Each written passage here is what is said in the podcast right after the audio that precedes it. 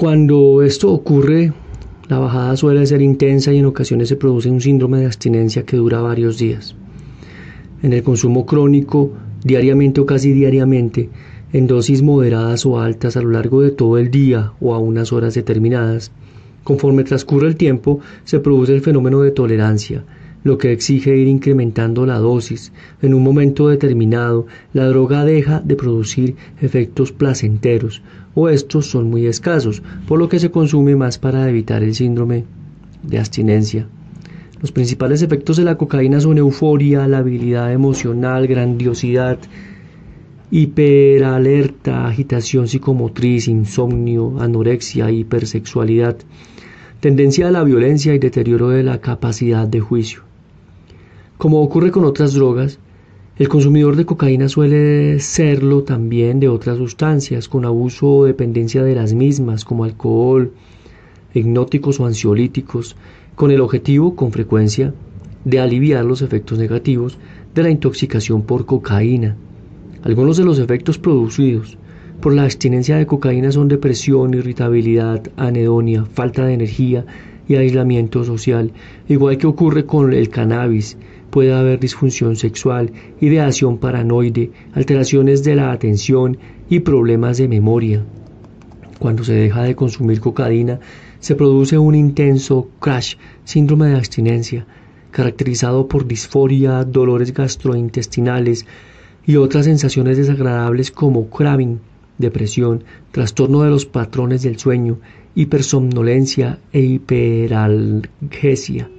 Distintos estudios han encontrado relación entre trastornos afectivos y abuso de cocaína, lo que sugeriría un uso de la misma para controlar el estado de ánimo depresivo. Esto parece claro cuando después del síndrome de abstinencia no remite la depresión, que puede confundirse inicialmente con uno de los síntomas del síndrome de abstinencia de la cocaína. Este hecho se aduce con frecuencia como apoyo de la hipótesis de la automedicación, aunque no se ha confirmado. Los síntomas de abstinencia no dejan ninguna secuela fisiológica, aunque los síntomas como disforia, falta de energía y anedonia pueden durar de una a diez semanas. Ello facilita la recaída ante el recuerdo de los efectos eufóricos que produce la cocaína. La cocaína produce un elevadísimo grado de dependencia psicológica y poca dependencia física, como ha demostrado la investigación con animales. Así, cuando se suspende bruscamente la administración de cocaína, no se producen trastornos fisiológicos tan graves como los observados con otras sustancias. Las drogas de síntesis son sustancias que, al igual que la cocaína, ejercen una acción estimulante sobre el sistema nervioso central. Sus principales efectos son la elevación del estado de ánimo, disminución de la sensación de fatiga y del apetito. Al finalizar los efectos estimulantes iniciales surge la depresión y la fatiga. La supresión súbita del consumo provoca la aparición de signos contrarios a la intoxicación, agotamiento, sueño excesivo, apetito voraz y depresión. Algunas personas dependientes de las anfetaminas han comenzado el consumo de las mismas con finalidad de suprimir el apetito o controlar el peso. El consumo de anfetaminas es en personas con abuso o dependencia de las mismas puede ser episódico o crónico y diario o casi a diario. En el primer caso hay unos un alto consumo episódico seguido por varios días sin consumir, por ejemplo, solo los fines de semana. En el segundo caso, el consumo puede ser alto o bajo, pero se produce a diario o casi a diario. La persona deja de consumir cuando queda físicamente exhausta, no puede obtener más anfetaminas. El síndrome de abstinencia de las anfetaminas, cuando la dosis es alta, dura muchos días. Los consumidores de anfetaminas también Suelen usar otras sustancias para evitar los efectos negativos de la intoxicación por anfetaminas, tales como el alcohol, los sedantes, los hipnóticos o los ansiolíticos. Algunos de los efectos conductuales más importantes que produce la abstinencia de las anfetaminas son depresión, irritabilidad, anedonia, falta de energía, aislamiento social y en algunos casos ideación paranoide, alteraciones de la atención y problemas de memoria. En ocasiones Se pueden producir comportamientos agresivos durante los periodos de intoxicación. Otras drogas como los enteógenos, yagé, etc., pueden verse en Becoña 2005 e información más amplia sobre las distintas drogas en Bobs, Casas y Gutiérrez 2011, Galanter y Klember 2008 y Chukit 2006, entre otros. Uso, abuso y dependencia de drogas. Por uso de una droga se entiende el consumo de una sustancia que no produce consecuencias negativas en el individuo o éste no las aprecia. Este tipo de consumo es el más habitual cuando se utiliza una droga de forma esporádica. El abuso se da cuando hay un uso continuado a pesar de las consecuencias negativas derivadas del mismo. La dependencia surge con el uso excesivo de una sustancia que genera consecuencias negativas significativas a lo largo de un amplio periodo de tiempo. También puede ocurrir que se produzca un uso continuado, intermitente o un alto consumo solo los fines de semana. Por dependencia o síndrome de dependencia, según el CIE-10, OMS 1992 se entiende un conjunto de manifestaciones fisiológicas, comportamentales y cognoscitivas en el cual el consumo de una droga o de un tipo de ellas adquiere la máxima prioridad para el individuo, mayor incluso que cualquier otro tipo de comportamiento de los que en el pasado tuvieron el valor más alto. La manifestación característica del síndrome de dependencia es el deseo a menudo fuerte y a veces insuperable de ingerir sustancias psicoactivas ilegales o legales aun cuando hayan sido prescritas por un médico. La recaída en el consumo de una sustancia después de un periodo de abstinencia lleva a la instauración más rápida de los síntomas de la dependencia en comparación con lo que sucede en individuos no dependientes. Según el CIE-10, el diagnóstico de dependencia de una droga solo debe hacerse si durante algún momento de los últimos 12 meses o de un modo continuo han estado presentes tres o más de los siguientes rasgos. A. Deseo intenso o vivencia de una compulsión a consumir una sustancia. B. Disminución de la capacidad para controlar el consumo de una sustancia o alcohol, unas veces para controlar el comienzo del consumo y otras para poder terminarlo o para controlar la, la cantidad consumida. C. Síntomas somáticos de un síndrome de abstinencia cuando el consumo de la sustancia se reduce o cese de tolerancia de tal manera que se requiere un aumento progresivo de la dosis de la sustancia para conseguir los mismos efectos que originariamente producían dosis más bajas. E. Abandono progresivo de otras fuentes de placer o diversiones a causa del consumo de la sustancia, aumento del tiempo necesario para obtener o ingerir la sustancia o para recuperarse de sus efectos. Y F persistencia en el consumo de sustancia a pesar de sus evidentes consecuencias perjudiciales a nivel de la salud física, ejemplo, cirrosis hepática, salud mental como depresión, deterioro cognitivo, etc. Los criterios del CIE-10 sugieren la existencia de dependencia física, psicológica y social en una persona, pero no como elementos separados, sino como complementarios y entrelazados. Así tendríamos los factores físicos, tolerancia, neuroadaptación y abstinencia, los psicológicos, aprendizaje y características personales, y los sociales, grupo de afinidad, cultura de grupo y medio ambiente. Todas las clasificaciones de la CIE 10 de la OMS, como otros autores relevantes, han diferenciado siempre la dependencia física de la psíquica. Dentro de la dependencia física, los dos aspectos principales son la tolerancia y el síndrome de abstinencia. La CIE-10 define la dependencia física como el estado de adaptación que se manifiesta por la aparición de intensos trastornos físicos cuando se interrumpe la administración de la droga o se influye en su acción por la administración de un antagonista específico. Estos trastornos, esto es, los síndromes de abstinencia, están constituidos por series específicas de síntomas y signos de carácter psíquico y físicos peculiares de cada tipo de droga. Por dependencia psíquica o psicológica se entiende la situación en la que existe un sentimiento de satisfacción y un impulso psíquico que exigen la administración regular o continua de la droga para producir placer o evitar el malestar. Otro concepto relevante es el de potencial adictivo de una droga, entendiendo por el mismo la tendencia que tiene una sustancia a producir dependencia en aquellos que la usan. Así, por ejemplo, en lo que se refiere a las drogas legales, el tabaco tiene un alto poder adictivo, ya que el fumador no puede controlar su consumo ni fumar con moderación, excepto en raras excepciones. En cambio, la mayor parte de los consumidores de alcohol son bebedores sociales que pueden controlar sin problema su consumo y no beber nada durante días o semanas. Los criterios del DSM-4TR para la dependencia y el abuso de sustancias los hemos indicado en las tablas 1.1 y 1.2. En la tabla 1.3 se indican los trastornos inducidos por las distintas drogas, problemas que se presentan con frecuencia en los consumidores de las mismas.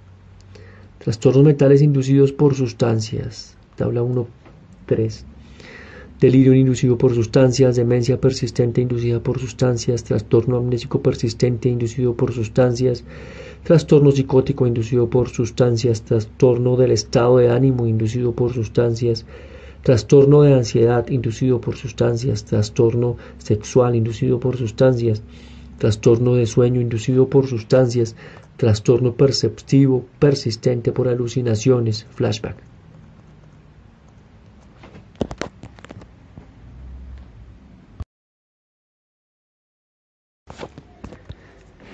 programas de psicoterapia y procedimientos de intervención y tratamientos psicológicos. La frase que introduce este capítulo, no puedo enseñaros nada, solamente puedo ayudaros a buscar el conocimiento dentro de vosotros mismos, el cual es mucho mejor que traspasaron mi poca sabiduría, Sócrates. cumple dos objetivos. Por una parte, dar a entender que lo que se proponga en las páginas no será nada que el lector desconozca, sin embargo, nos daría eh, satisfacción despertar la curiosidad en el recorrido.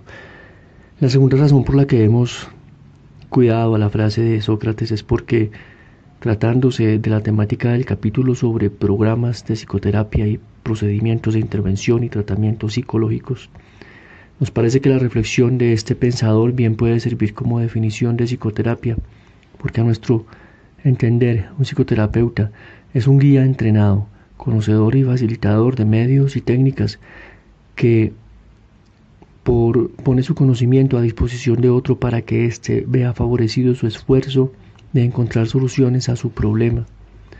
Dicho esto, ahí va la primera deliberación no creemos en el papel del psicólogo clínico como salvador o curador.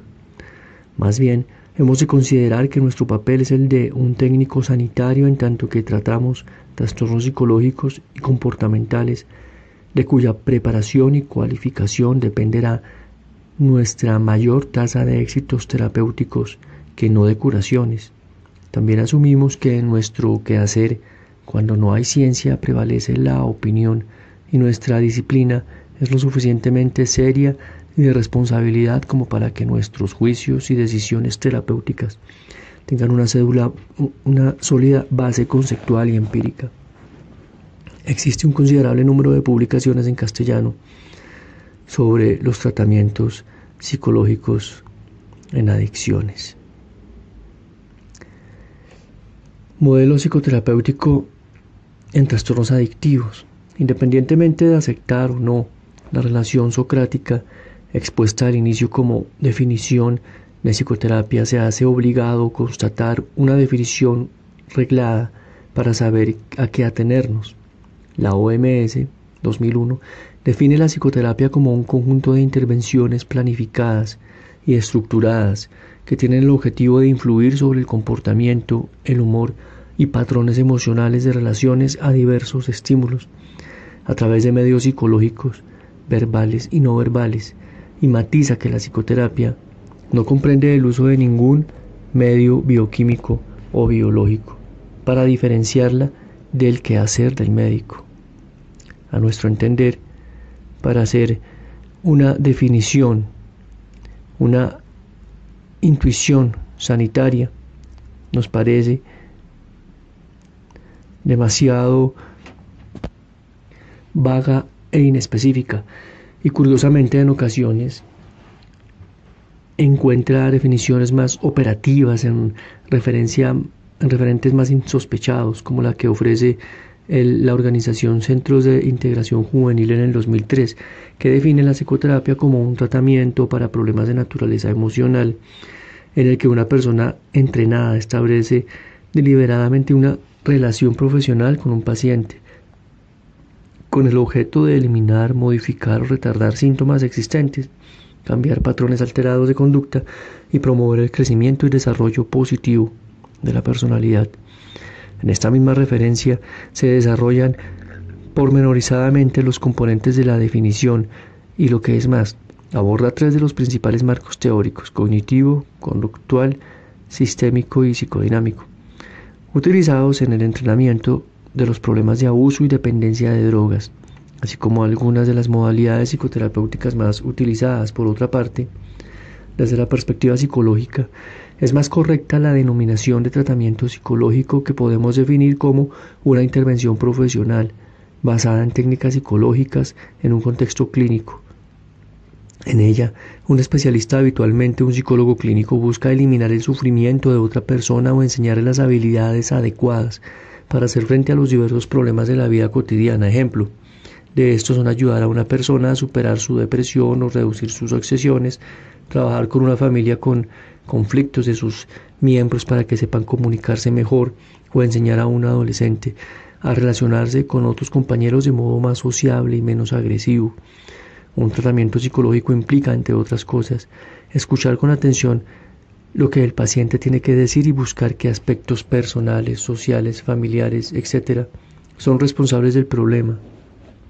También supone informar al paciente sobre cómo puede resolver los problemas planteados y emplear técnicas psicosociales específicas tales como por ejemplo el entrenamiento en respiración o relajación, resolución de problemas interpersonales, el cuestionamiento de creencias erróneas, el entrenamiento en habilidades sociales, etc.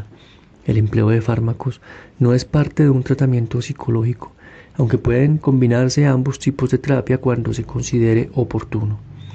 En resumen, los tratamientos psicológicos son aplicados por psicólogos clínicos que son los especialistas en los problemas del comportamiento humano y que utilizan técnicas especializadas de evaluación y de tratamiento cuya eficacia ha sido contrastada en diversas investigaciones científicas. Enfoques en psicoterapia. Bueno, modernos. Están los psicodinámicos, psicoanálisis de Freud, otros enfoques del psicoanálisis como Jung, Adler, Lacan, Kemper. Posmodernos, construccionistas, terapia sistémica, estructural de Minuchin, terapia estratégica de Waldwick Halley, grupo de Palo Alto, terapia sistémica de Selvini, grupo de Milán, cognitivo-conductual, conductismo de Waxon Skinner, terapia de conducta de Kazdin, Wolf, terapia contextual de Hayes, Kohlenberg, terapia cognitiva de Beck, terapia racional emotiva de Ellis, terapia conductual y bioretroalimentación, constructivista, terapia cognitivo-procesal sistémica de Guidano, psicología de los constructos personales de Kelly, mindfulness de Linehan y Tesdale, humanista, terapia centrada en el cliente de Rogers, logoterapia de Frank, terapia gestáltica de Peirce, transaccional de Bern. ¿Qué ocurre en el tratamiento y por qué mejoran los pacientes? Por el momento basta decir que en todos y cada uno de los distintos enfoques terapéuticos han destacado terapeutas que han utilizado su conceptualización teórica para explicar los sustratos subyacentes al uso, abuso y dependencia de drogas y sus técnicas para el tratamiento de trastornos adictivos. Y si bien cada uno de ellos ha hecho aportaciones interesantes para la explicación del fenómeno y han conseguido ayudar a un mayor o menor número de personas encontrar solución a su problema adictivo, ninguno de ellos ha conseguido ofrecer una solución única, verdadera al fenómeno. Todo lo contrario, los partidarios de unos modelos frente a los defensores de otros se han esforzado mucho y en muchas ocasiones en argumentar que su modelo es más exitoso y que el de los adversarios no logra encontrar un modelo claro de intervención. Consideramos que unos y otros están equivocados. Por el momento solo quiero hacer una apreciación basada en mi experiencia clínica que a falta de evidencias ha de ser considerada solo como una opinión. He tratado a personas con una trayectoria de consumo de drogas de decenas de años que se han sometido durante su proceso a cuantiosos tratamientos para su problema. He tenido la suerte, en algunos casos, de poder ayudarles a lograr una abstinencia sostenida durante largo tiempo y alcanzar objetivos de salud y psicosociales que podrían clasificarse como de recuperación. En otros casos, he ofrecido mi labor y apoyo y el proceso se ha resuelto fallido pero en aquellos que han resultado exitosos he podido apreciar que el logro no solo es fruto del último proceso terapéutico emprendido en el que yo participé, sino la suma de los muchos procesos que ese individuo ha ido experimentando y del que han participado otros tantos equipos terapéuticos con similar o distinta orientación terapéutica a la mía. Creo que las personas que buscan soluciones a sus problemas van acumulando las diferentes estrategias que se le van proponiendo pero hacen uso de ellas o no en función de muchos factores que gran parte de las veces no tienen que ver con el contexto terapéutico, sino con la oportunidad vivencial de poder ponerlas en práctica y con su capacidad en ese momento para asumirlas. De este modo, una técnica apropiada para un determinado problema puede no ser operativa simplemente porque falta un componente, llámese motivación, apoyo social, sobresaturación de las consultas, falta de conexión, consultor, consultante. Ante tal diversidad de posibles factores intervinientes, también cabe pensar que el logro obtenido puede deberse simplemente al azar o bien a la propia maduración del sujeto, es decir, le tocaba ya dejar el problema y reorientar su vida. A este respecto, la frase de Voltaire que plantea que el arte del médico consiste en mantener entretenido al paciente mientras la naturaleza va curando su enfermedad, podría ser completamente acertada. Por mi parte, si bien existen procesos en los que nuestra labor es pura y simple de acompañamiento, dejando que la naturaleza cure su rumbo, en otros considero que podemos ofrecer recursos altamente eficaces y efectivos para la solución de problemas psicológicos y comportamentales. La cuestión es cómo conocer cuál es el recurso terapéutico más apropiado para determinado problema, cómo reconocer cuál es perfil de afectado de que se adaptaría mejor a determinada línea de intervención, cómo apreciar tempranamente que la elección terapéutica adoptada es la más conveniente en ese caso. La solución consiste en evaluar nuestras intervenciones y mostrar y debatir las evidencias alcanzadas, investigar no solo los resultados de salud, sino también los procesos psicoterapéuticos en los cuales está la clave del éxito y del fracaso de los resultados. Y esta perspectiva de evaluación debería ser común y ser aplicada por todos y cada uno de los modelos psicoterapéuticos. Esto, la fuente fue de Iraurgi, 2011.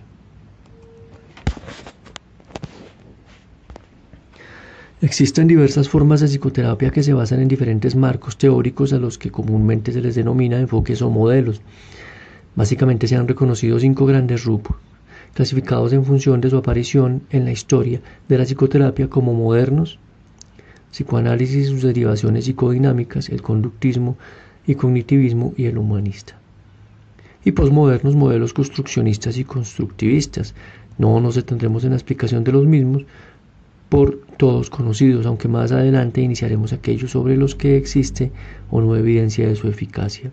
Otro aspecto importante desde la perspectiva clínica es cómo los psicólogos clínicos ven el proceso terapéutico en relación a su trabajo cotidiano, a la aplicación de las distintas técnicas de tratamiento psicológico en sus pacientes y el resultado que obtienen con las mismas y de cómo en unos casos mejoran de modo inesperado y en otros recaen cuando no se preveía que eso ocurriera. Lo que indicamos en la tabla 8.2 de Iraurgi 2011 refleja lo que la mayoría de los clínicos hoy consideran como un aspecto central de su trabajo clínico, de la evolución de sus pacientes y de su trabajo cotidiano con los adictos. Bueno, aquí tenemos el modelo integrado de intervención en adicciones. Esto es tomado de Sánchez Herbas Seital 2004, un modelo de tratamiento psicoterapéutico en adicciones, trastornos adictivos. El Sevier España y Sociedad Española de Toxicomanías.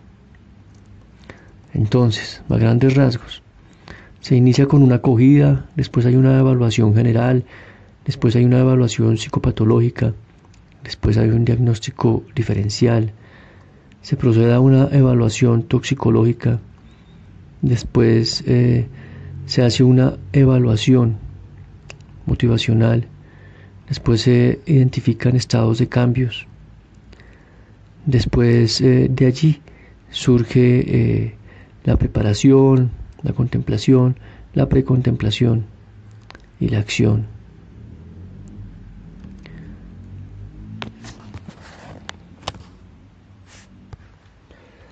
En la precontemplación eh, se procede a hacer psicoeducación, motivación, dar información y generar alternativas. En la contemplación se hace psicoeducación, concienciación, eh, con paciente, con familia, se le da información, información, recursos de intervención y atribuciones motivacionales. En la preparación se hace un menú de recursos, alternativas de tratamiento, técnicas de tratamiento, intervención en crisis al paciente, a la familia y un counseling. En la acción se dan estrategias de contención, control, estimular al paciente, educación a la familia, manejo de craving, técnicas cognitivo-conductuales, prevención de recaídas, entrenamiento en ansiedad, depresión, habilidades sociales.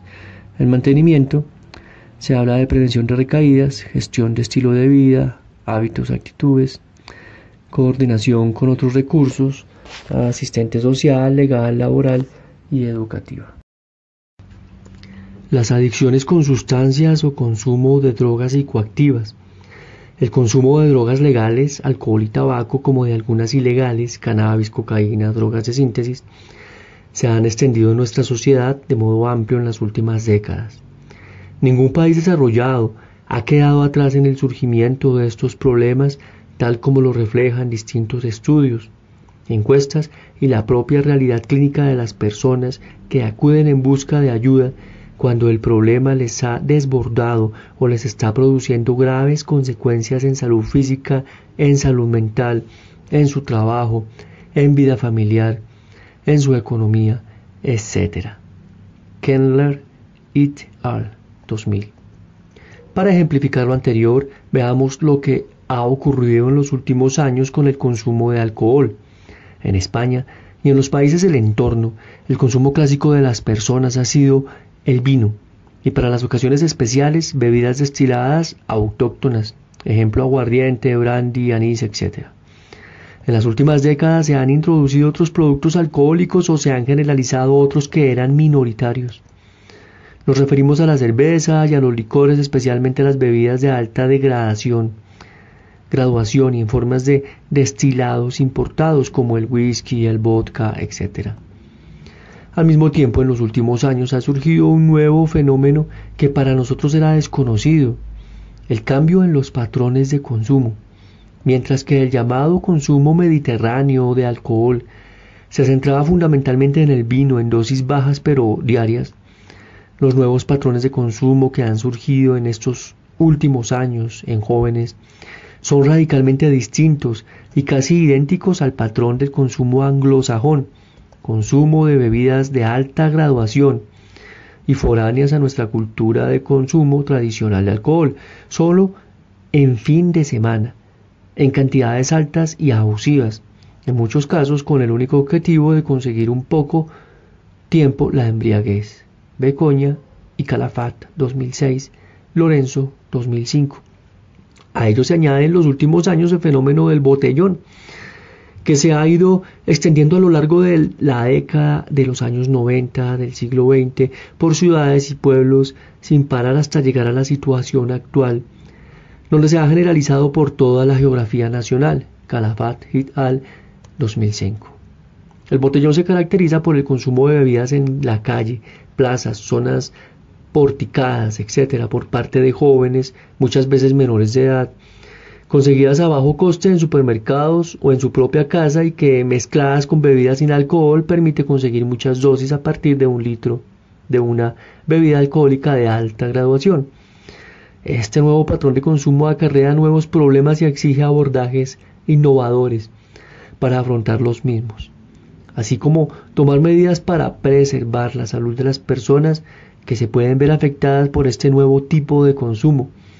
Pero esto no ocurre únicamente con el alcohol, pasa lo mismo con el tabaco, Becoña 2006, el cannabis, Grupo de Estudios sobre el Cannabis 2004, las drogas de síntesis, etc. En relación al consumo del tabaco, desde hace años sabemos que fumar se considera una epidemia, la epidemia tabáquica, especialmente a partir del estudio de Dole y Hill 1954 y los que le siguieron.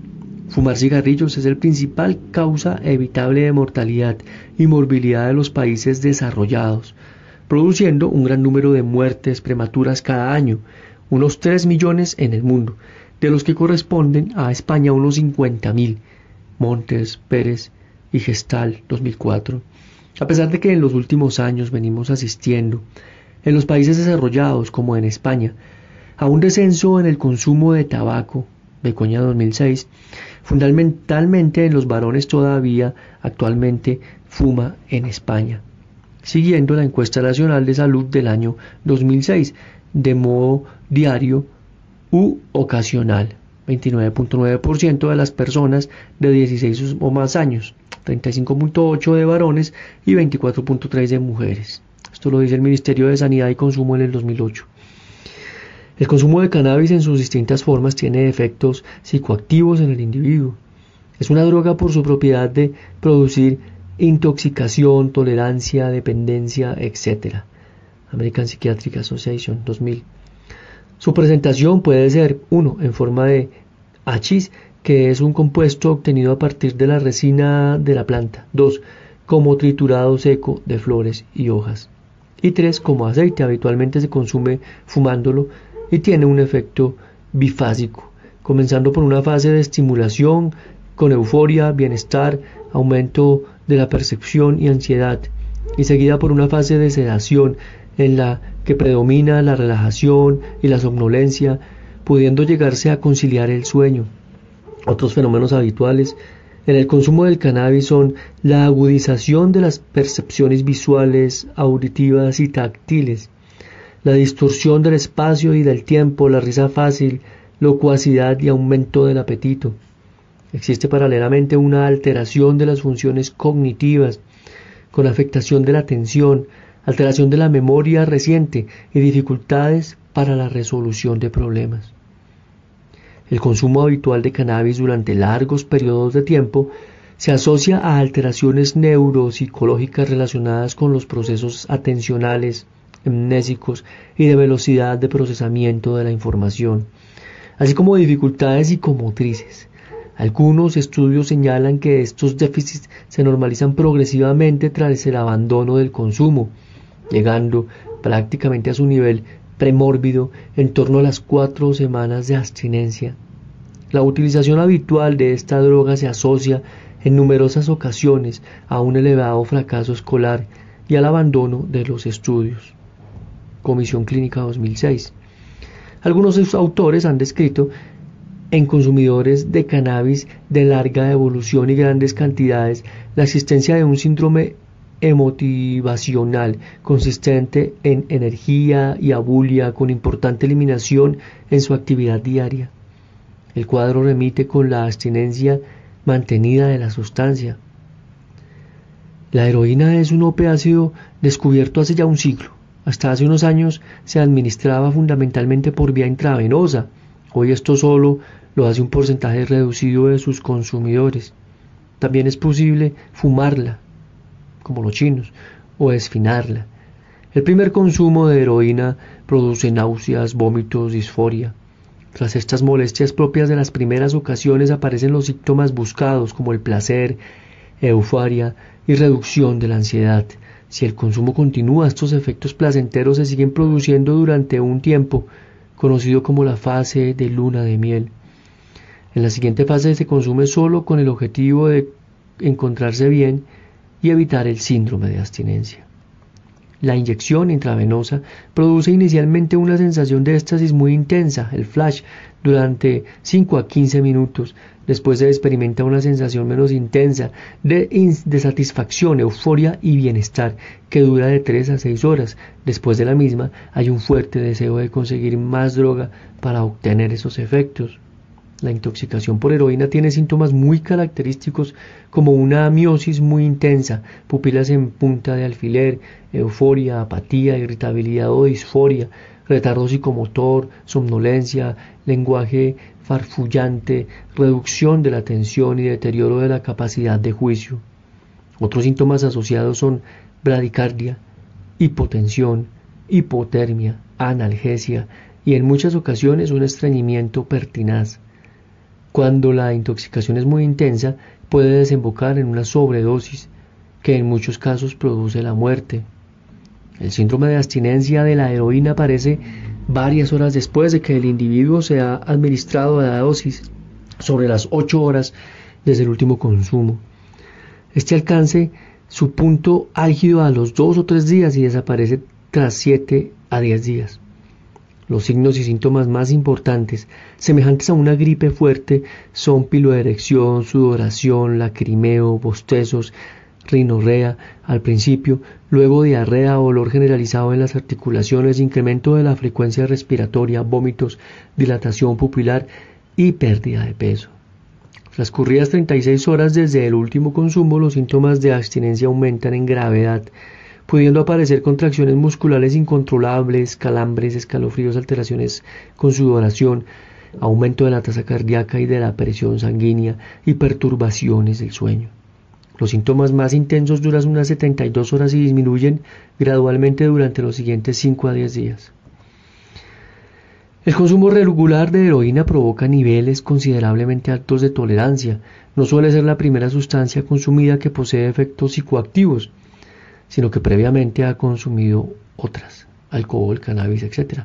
Una vez establecido un patrón de dependencia o abuso de opiáceos, algo que sucede rápidamente, la búsqueda de la droga se convierte en el centro de la vida del individuo. Los estudios realizados con morfinómanos indican una elevación del estado de ánimo y una sensación placentera de bienestar asociada a su consumo. El tiempo que es un analgésico eficaz también en su potente depresor de los centros respiratorios y de la tos. Produce un intenso estreñimiento y la característica miosis o constricción pupilar. La heroína tiene efectos similares a la morfina, salvo que con una dosis 10 veces menor de heroína se obtienen efectos comparables. Ambas sustancias son muy adictivas, desarrollan rápidamente tolerancia y dependencia. Algunos autores llegan a afirmar que una simple dosis de morfina puede producir dependencia física y, en ciertas circunstancias, también psicológica, aunque en este último caso resulta fundamental la posibilidad de la autoadministración. La frecuencia de enfermedades infecciosas, por ejemplo tuberculosis, hepatitis B, SIDA, es alta entre los consumidores de heroína, lo que produce una elevada mortalidad. La muerte por sobredosis es debida a depresión respiratoria. En muchos casos la sobredosis se produce, al parecer en el momento, una partida de heroína con mayor nivel de pureza que la habitual. Los adulterantes más comunes de la heroína son los polvos de talco y el almidón, aunque otros adulterantes que le añaden son claramente peligrosos para la salud. En relación a la cocaína, esta se puede formar eh, con hojas masticadas hojas de coca, polvos de clorhidrato de cocaína para esfinar o inyectarse y el crack para fumar o mezclada con heroína Speedball. En nuestro medio está comercializado el clorhidrato de cocaína, que es el que recibe realmente el nombre de cocaína y que se consume fundamentalmente es snifada. El modo más rápido de absorción es la vía fumada, llegando en este caso por vía pulmonar al cerebro en pocos segundos. En el consumo de cocaína se distinguen dos tipos claramente diferenciados, el episódico y el crónico. Cocaína y psicoestimulantes. La cocaína y los psicoestimulantes en general actúan directamente sobre el sistema de recompensa. siendo especialmente intensos efectos sobre las neuronas del ATB y NAC. Su mecanismo de acción principal es la inhibición de la bomba de recaptación de dopamina, con lo que incrementan la cantidad de tiempo y exposición de dicha sustancia. Por otra parte, activan directamente los receptores dopaminérgicos posinápticos. Todo ello conduce a una hipersensibilidad de los receptores de 1 y de 2 posinápticos. Estas sustancias alteran también otros sistemas cerebrales y actúan sobre otros neurotransmisores como la noradrenalina y la serotonina a través de la inhibición de las bombas de recaptación receptivas. Los lugares de acción de la cocaína son el NAC, corteza prefrontal media, núcleos caudado y putamen en hipocampo. Esto lo dice Daley et al. 2007, Belling, Mar, Daley, Robinson y Everett en 2008. Opiáceos. Existe una íntima relación entre el sistema opioide y otros sistemas, GABA, dopaminérgico, serotoninérgico, noradrenérgico, lo que explica las repercusiones que, a muy diversos niveles de funcionamiento, condicionan su dependencia. Los opiáceos actúan en el sistema de recompensa a través de su acción sobre las neuronas GABA enérgicas del ATB. La acción sobre receptores MU inhibe dichas neuronas, lo que a su vez supone un incremento de la liberación de dopamina en el NAC. La deprivación de las sustancias opiáceas exógenas produce un proceso de hiperactividad del locus coeruleus, provocándose la clínica de abstinencia a opiáceos. Los procesos íntimos que explican la dependencia están basados en la regulación homeostática de las endorfinas y sus receptores. Parece demostrado que los cambios posinápticos, número y sensibilidad de receptores, modificaciones del segundo mensajero, alteraciones en los canales, son más mascados que los que tienen lugar en las porciones presinápticas. En general, se acepta que la dependencia y abstinencia a opiáceos quedan más directamente relacionados con sistemas de segundos mensajeros, proteínas G y fosfoproteínas poxinápticas, en tanto que la tolerancia parece más marcada por cambios en el contenido de K, aumentando en el caso de administraciones crónicas de opiáceos, y alteraciones del sistema AMPC, adenilciclasa. Estos cambios neurofisiológicos que provocan tolerancia del sistema AMPC, adenilciclasa. Estos cambios provocan que se modifique en determinada dependencia. Alcohol.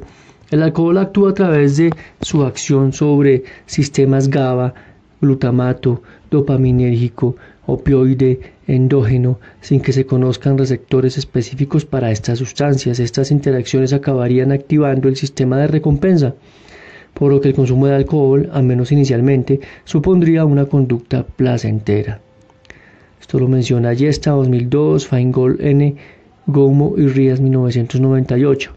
Drogas de diseño. El efecto de las drogas de síntesis es básicamente serotoninérgico. Sin embargo, también actúan sobre receptores dopaminérgicos. Su consumo facilitaría la liberación desde neuronas que provienen del ATB de ambas sustancias en el NAC.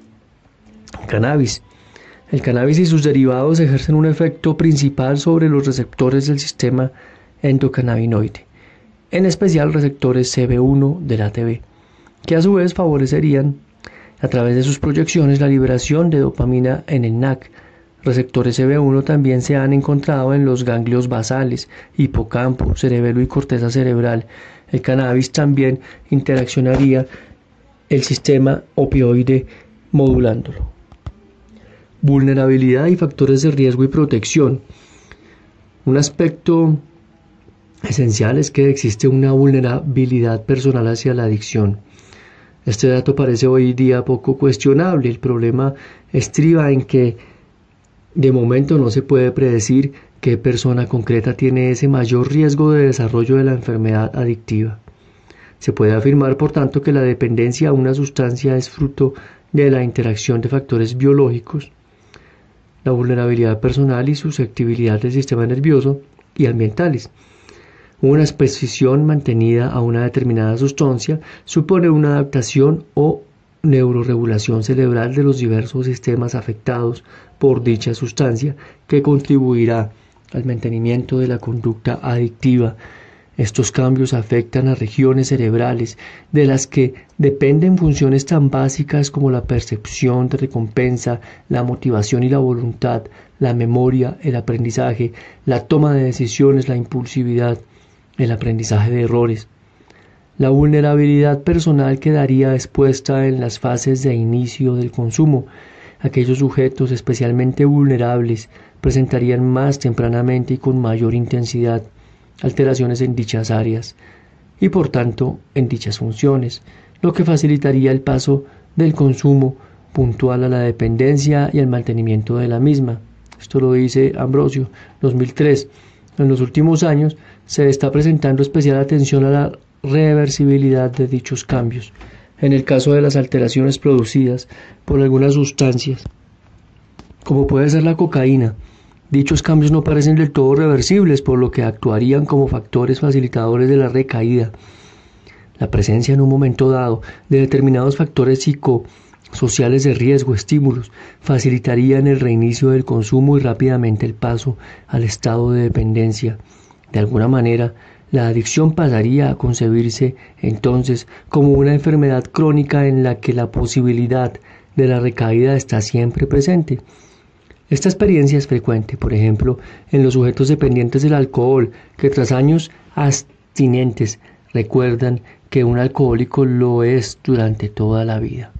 Esto lo dice Redis, Jensen y Johnson, 2008.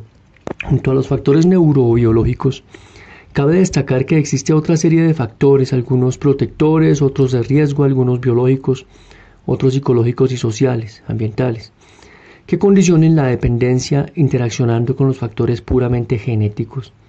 La adicción, por tanto, no se explica solo por factores de vulnerabilidad genética.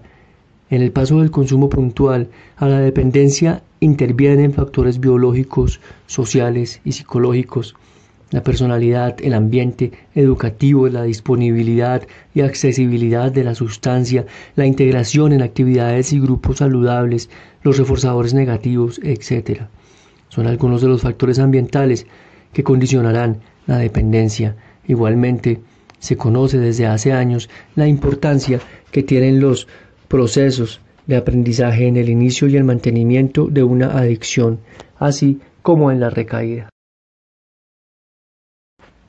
los procesos de cambio en las conductas adictivas. Un modelo de cambio basado en procesos. Tradicionalmente se ha definido el cambio de la conducta adictiva como el paso de una situación de consumo a otra de no consumo, desestimando los procesos que precisamente hacen posible esta transición. Desde esa concepción se han realizado evaluaciones centradas exclusivamente en la dicotomía consumo-no consumo de drogas, asumiendo que el sujeto que demanda tratamiento o simplemente manifiesta querer cambiar está ya preparado para ello. Sin embargo, la realidad clínica de las drogodependencias es bien distinta tal como lo demuestra el que gran parte de los pacientes que asisten a los recursos asistenciales no disponen de una predisposición adecuada que garantice poder iniciar y mantener cambios en su conducta adictiva. Con el tiempo, esta situación clínica ha quedado reflejada en los diferentes acercamientos conceptuales. Plowlen, Marlan, Lichen, Wilson 1986, Marlar, Bryan, Dovan y Kilvan 1988, Proska, D. Clement y Norcross 1992, Rosen y Simble 1983, Schneider y Kansian 1992, Schaffer 1992, los cuales han pasado a describir el cambio como un continuo en el que se pueden perfilar y distinguir una serie de etapas de los modelos que se han desarrollado desde la perspectiva del cambio como proceso, el que más apoyo ha tenido ha sido el modelo transteórico de Prochaska y Di Clement 1992. Este planteamiento formulado por Prochaska y Di Clement en los años 80 es un modelo tridimensional que proporciona una visión global y al mismo tiempo diferenciado del cambio a partir de la integración que realiza de estadios, procesos y niveles de cambio. Los estudios identifican los diferentes niveles de predisposición al cambio que pueden mostrar una persona cuando se plantea modificar su conducta adictiva. El situar a la persona en el estadio más representativo de los cinco que se proponen permite evaluar cuándo es posible que ocurran determinados cambios de intenciones, actitudes y conductas.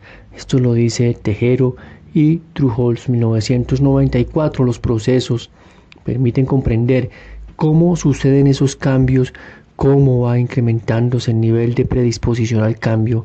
Estos procesos incluyen el conjunto de actividades encubiertas o manifiestas que una persona suele realizar para modificar o consolidar su nivel motivacional.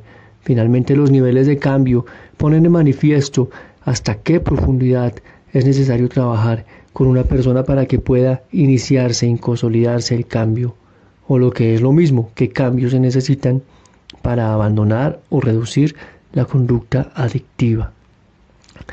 Descripción de las tres dimensiones del modelo teórico. Estadios de cambio. Según el modelo, existen cinco estadios a través de los que evolucionan las drogodependientes desde que se plantean un posible cambio hasta que dejan definitivamente de consumir.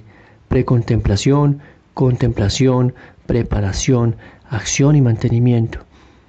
En el estadio de la precontemplación, la persona no tiene intención de cambiar, habitualmente evaluado para los próximos seis meses. En el de contemplación, la persona tiene la intención de cambiar a medio plazo, en los próximos seis meses. En el de preparación para la acción, tiene la intención de cambiar a corto plazo, en los próximos 30 días, y ha hecho un intento serio de abandono en el último año, estando al menos un día abstinente de consumir en el año previo. En el de acción, la persona deja de consumir durante al menos 24 horas y menos de 6 meses. Y en el estadio de mantenimiento, la persona lleva al menos 6 meses sin consumir la sustancia. En el estadio de contemplación, A. El drogodependiente se encuentra en esta fase, no se cuestiona su situación, puede que ni siquiera vea el problema. B. No es consciente de las consecuencias que tiene para sí mismo y para las personas que le rodean. C. En esta fase, lo gratificante del consumo de drogas tiene para él más peso que los aspectos negativos. D. Es probable que la persona permanezca en esta fase porque no dispone de la suficiente información sobre su conducta adictiva. E dado que no considera tener ningún problema, cuando acuden a tratamiento hace, lo hacen presionados, de modo que si lo inician lo hacen con el único objetivo de reducir la presión bajo la que se encuentran. F. Es probable que en esta fase la persona se muestra a la defensiva ante cualquier presión externa hacia el cambio. Estadio de contemplación. En esta etapa las drogas los drogodependientes son más conscientes de los problemas derivados de su conducta adictiva, lo que le ayudan a reevaluarse a nivel cognitivo, afectivo, estando más abiertos a recibir feedback sobre su consumo de drogas. B. Comienzan a equilibrarse las consecuencias positivas y negativas y el consumo de drogas y como consecuencia de ello empiezan a plantearse dejar de consumir. C. Los drogodependientes en esta etapa se caracterizan por la necesidad de hablar sobre su problema, tratando de comprender su adicción. D. El drogodependiente puede permanecer en esta etapa por años. Estadio de preparación. Es el momento en que el drogodependiente toma la decisión, intención y realiza pequeños cambios en su conducta adictiva, conducta manifiesta, destinados a abandonar el consumo de drogas. B. El progreso hacia la siguiente etapa requiere cambios respecto a cómo se sienten y cómo valora el estilo de vida vinculado al consumo de drogas. Estadio de acción. Se produce un cambio importante en su conducta problema.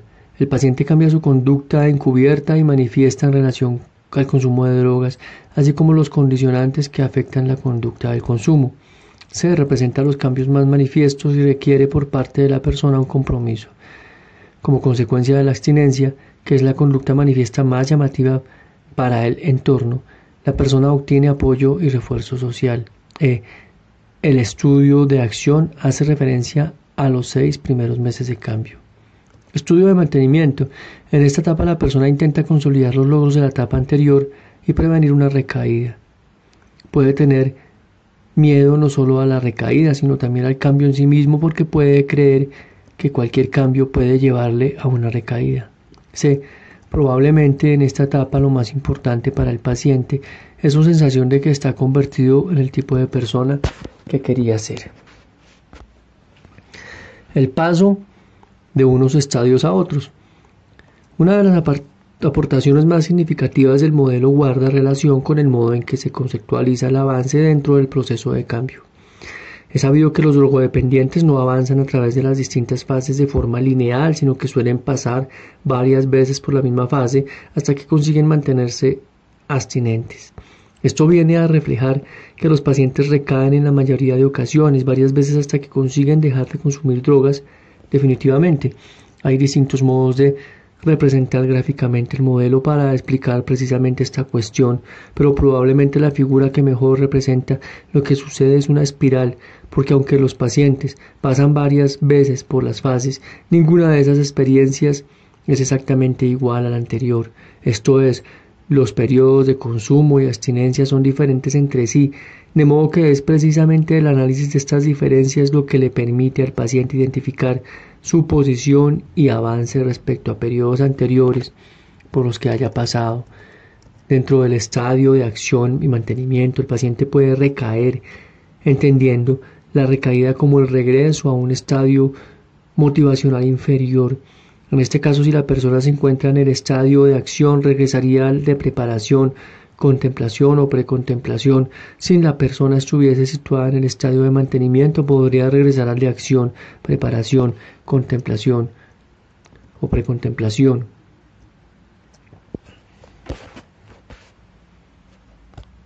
La recaída ocurre cuando las estrategias que emplea la persona para mantener su estado de abstinencia del consumo de drogas fallan. Generalmente en esta fase presenta sentimientos de culpa, de fracaso y posible desesperanza, lo que suele afectar negativamente su autoeficacia. Se sabe que las recaídas en el consumo de drogas son una parte del proceso. Afortunadamente la recaída no siempre lleva a los pacientes a abandonar el tratamiento, sino que los sitúa en una fase que les permite continuar reciclándose y preparándose para continuar nuevamente el cambio iniciado. Son muy pocos los pacientes que regresan al estado de precontemplación. No cabe duda que para que esto suceda deben proporcionarse las mejores condiciones en relación terapéutica, de modo que paciente y terapeuta desarrollen su trabajo coordinadamente y de acuerdo con objetivos ajustados a la fase que se encuentra el paciente. Para el enfoque de Prochaska y Diclemen, es poco probable que una persona pueda desvincularse completamente de todo lo que implica su conducta adictiva, ya que para ellos la finalización se alcanza cuando se cumplen dos criterios. Primero, cuando ya no existe deseo de consumir drogas en cualquier situación problema. 2. La autoeficacia, entendida como la confianza y seguridad de no consumir drogas en cualquier situación, es del 100%. Si los drogodependientes se diferencian entre sí en el nivel predisposición motivacional que muestra el inicio de un tratamiento, es lógico que requieran de intervenciones diferenciadas para poder ayudarles a progresar y alcanzar el nivel motivacional óptimo. En el siguiente apartado se recogen las diferentes actividades, procesos de cambio que según Prochaska y Di Clemente suelen realizar las personas que se encuentran en los diferentes estadios aludidos y que permiten orientar a los terapeutas de cara a trabajar con pacientes situados en diferentes niveles de predisposición, mientras que en las primeras fases la intervención gira en torno al incremento de la motivación de cambio, en fases posteriores el objetivo es que circunscribe más estrategias concretas que puedan facilitarle al paciente el abandono definitivo del consumo de drogas. Procesos de cambio. Prochaska, 1993, define los procesos de cambio como una actividad iniciada o experimentada por un individuo que modifica el afecto, la conducta, las cogniciones o las relaciones interpersonales. Estos procesos incluyen tanto actividades cognitivas como conductuales, ayudan a los sujetos a avanzar en el proceso de modificación de su hábito. Los procesos anunciados en el modelo son, primero, aumento de conciencia, 2. Autorreevaluación, 3. Reevaluación ambiental. 4. Alivio dramático. Quinto, autoliberación. Sexto, liberación social. Séptimo, manejo de contingencias. 8. Relaciones de ayuda. 9. Contracondicionamiento. 10. Control de estímulos. En términos generales, los procesos de cambio de carácter cognitivo se asocian con los primeros estadios de precontemplación, contemplación y preparación, aumento de la conciencia, alivio dramático, reevaluación ambiental, autorreevaluación, autoliberación, siendo más pronunciada la inclusión de los procesos de cambio de carácter conductual en los estadios de acción, mantenimiento, manejo de contingencias, relaciones de ayuda, contracondicionamiento. De este modo se ofrece una guía orientativa de cómo trabajar con los pacientes en función del momento temporal o estadio en el que se encuentren. Esto lo menciona Becoña Hithal 2008.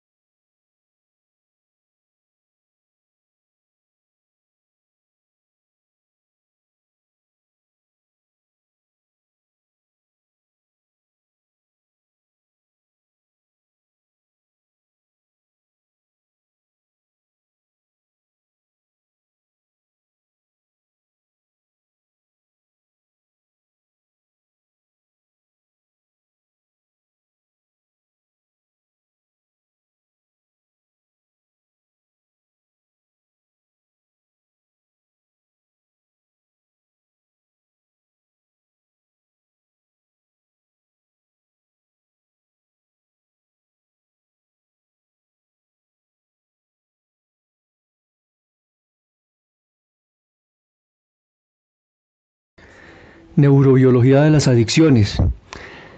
Primero, conceptos referidos al uso de sustancias, abuso, dependencia, tolerancia, síndrome de abstinencia y graving.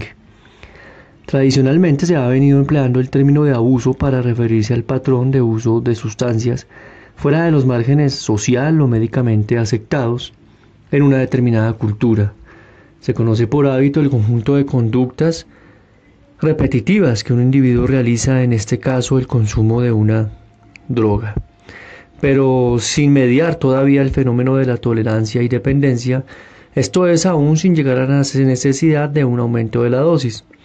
A diferencia de este concepto, la adicción se define por la necesidad imperiosa de realizar una determinada acción buscando placer, euforia o alivio de ciertas sensaciones displacenteras, aun sabiendo que a medio y largo plazo dicha conducta produce efectos negativos a diferentes niveles. Este concepto es equiparable en los sistemas internacionales de clasificación al de dependencia. Según el DSM-4, 1994 y el DSM-4-TR en el 2000, dependencia es un grupo de síntomas cognitivos, comportamentales y fisiológicos que indica pérdida del control del uso de una sustancia psicoactiva en la que el sujeto continúa consumiendo la sustancia a pesar de la aparición de problemas significativos relacionados con ella. Existe un patrón de repetida autoadministración que a menudo lleva a la tolerancia, al síndrome de abstinencia y a una ingestión compulsiva de la sustancia. El proceso básico por el que una persona se hace adicta a una sustancia se inicia con pequeños consumos de la sustancia que favorecen la compulsión de seguir consumiendo, efecto priving, y la aparición del craving o necesidad imperiosa de consumo. Cuando este abuso se hace crónico, se produce en el cerebro una neuroadaptación que hace que la persona sufra los efectos de tolerancia y abstinencia, definiéndose de esta manera el fenómeno de la dependencia. Se define como craving aquella conducta marcada por la necesidad de consumo de sustancias y la falta de control sobre el mismo, asentada sobre una base neuroquímica, recoge este término aspectos fisiológicos, tolerancia, abstinencia, búsqueda del efecto euforizante de la sustancia, y psicológicos, incluidos los promovidos por la interacción social. Por tolerancia se entiende la necesidad de recurrir a cantidades crecientes de la sustancia para alcanzar el efecto deseado o una disminución notable de los efectos de la dosis habitual de la droga usada con continuidad. Clásicamente se había venido hablando de tolerancia física y de tolerancia psíquica. Hoy día no tiene sentido establecer dichas diferenciaciones dado que aún mayor o menor medida la tolerancia implica ambos constructos. Evidentemente cada sustancia tiene su potencial diferente de crear tolerancia y dependencia, incluyendo además las características de cada sujeto en la individualidad de dichos efectos.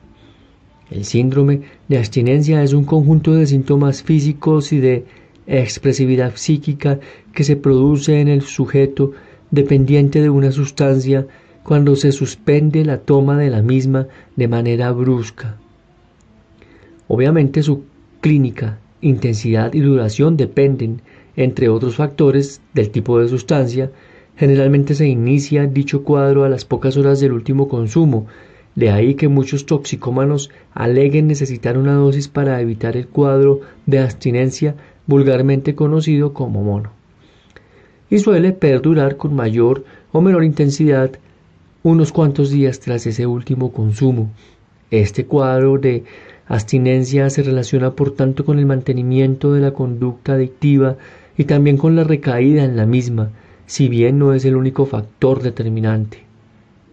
Esto lo dice la APA 1994, la OMS 1992, Miller y Gold 1991. Estos hallazgos clínicos, abstinencia y tolerancia, dependencia, etcétera, tienen el sistema nervioso central, su correlato fisiológico. Neurobiología de, la adicción, circuito de recompensa. El circuito del placer o circuito de recompensa Desempeña un papel clave en el desarrollo de la dependencia a sustancias, tanto en el inicio como en el mantenimiento de las recaídas. Se trata de un circuito cerebral existente no solo en el ser humano, sino compartido con la gran mayoría de los animales. Es por tanto un sistema primitivo, de manera natural. Este circuito es básico para la supervivencia del individuo y de la especie, ya que de él dependen actividades placenteras como la alimentación, la reproducción, etc. La activación del circuito de recompensa facilita el aprendizaje y el mantenimiento de las conductas de acercamiento y consumatorias, al principio, importantes y útiles para la adaptación y la supervivencia. De alguna manera el consumo de sustancias no hace sino secuestrar, piratear, pervertir dicho circuito de placer y consigue que el sujeto aprenda y tienda a realizar conductas de consumo de la sustancia, así como a mantener en su memoria estímulos contextuales que posteriormente pueden servir de desencadenantes del consumo. Así el circuito de recompensa es una vía común de reforzadores tanto naturales como artificiales, como las drogas. Damasio 1994, Verdeje y Bechará 2009. Esta misma vía parece ser común para otro tipo de adicciones conductuales, como son la adicción al juego, ludopatía, el uso de Internet, etc. El objetivo último del sistema de recompensa es perpetuar aquellas conductas que al sujeto le proporcionan placer el consumo de sustancias, ya sea de manera directa o indirecta, supone un incremento del neurotransmisor básico de este circuito, la dopamina, por lo que el efecto hedónico aparece amplificado. Esta sensación placentera es la que hace que el sujeto tienda a volver a consumir.